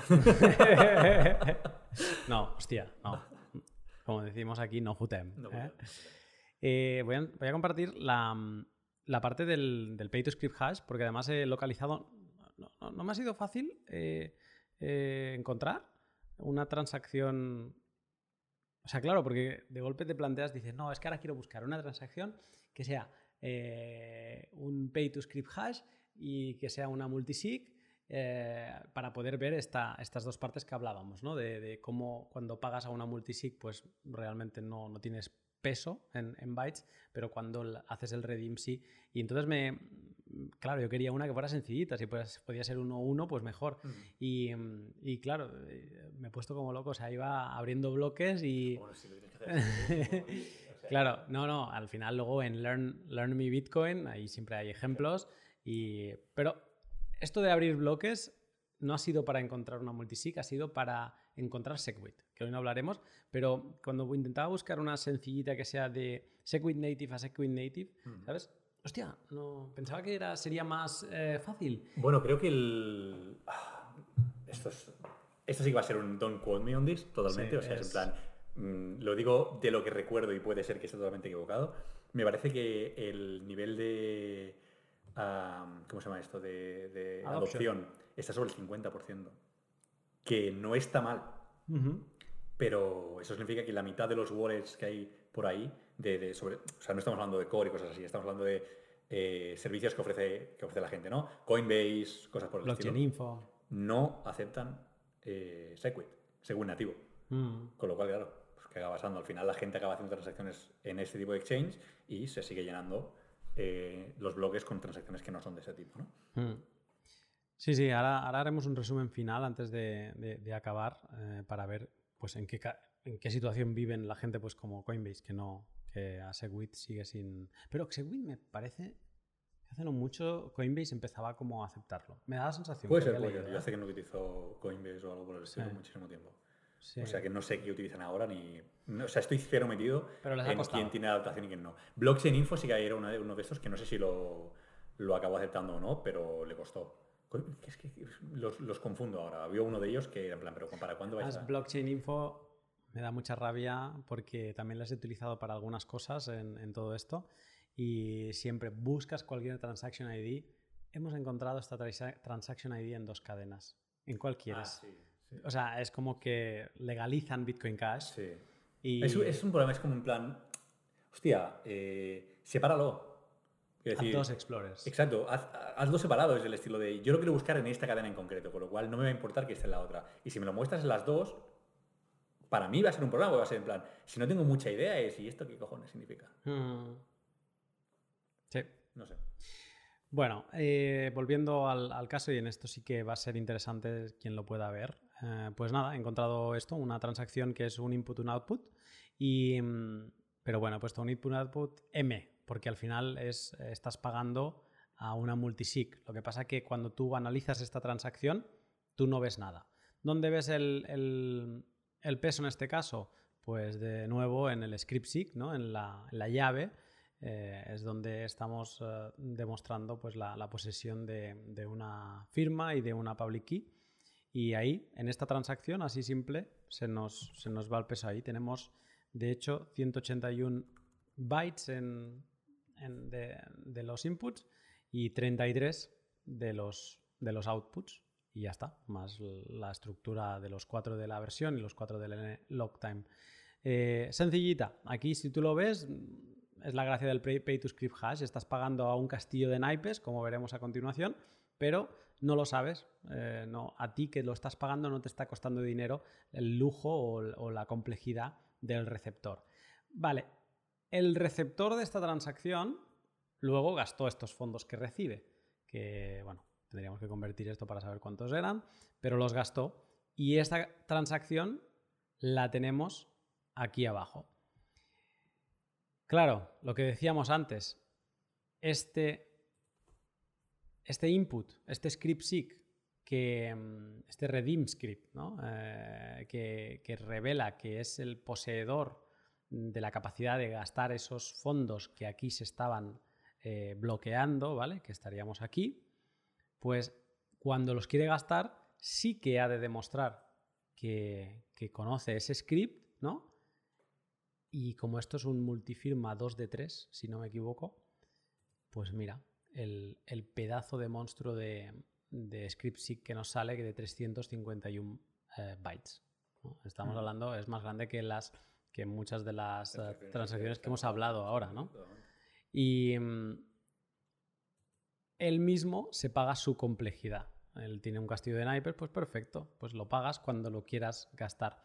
Y en este caso es otra, es otra, o sea, se vuelve a pagar a, un, a, un, a un script hash por lo tanto, volvemos a tener un output muy, muy tranquilito, muy reducido y no sabemos si ha ido a otro multifirma o si ha ido a un, eh, a un pay to script hash que, tiene wrapped eh, en el script un pay to public key. Eh, eso no, no, lo sabemos, pero sí que es interesante ver esto, ¿no?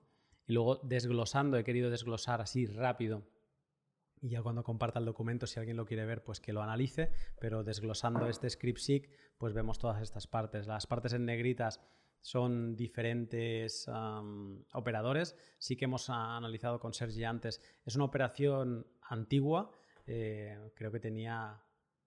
No, no recuerdo, ahora diré una barbaridad, pero tenía un montón de, bloques encima, lo, lo busqué, ahora lo podemos mirar y tiene operadores que, que son inválidos ahora mismo, ¿vale? O sea, tiene cosas raras. Pero bueno, eh, rápidamente, eh, sin hablar de los operadores, aquí tenemos la firma mm, de, la operación y luego las tres eh, public keys a las que hace referencia este, este multisig. Todo esto es lo que suman los 351 bytes que luego, si alguien, pues esta persona en concreto, pues lo tendrá que pagar, ¿no? Y el total de esta transacción son 436 bytes. Ojo, 436 bytes. El, el, block space es. Un mega. En bytes 1024. No, es un millón y pico. perdón, claro, que he dicho yo ahora. Sí, son un mega. no es kilo. claro. Eh, pues bueno, es eso. este estará ocupando un, buen trocito de, del block eh, space.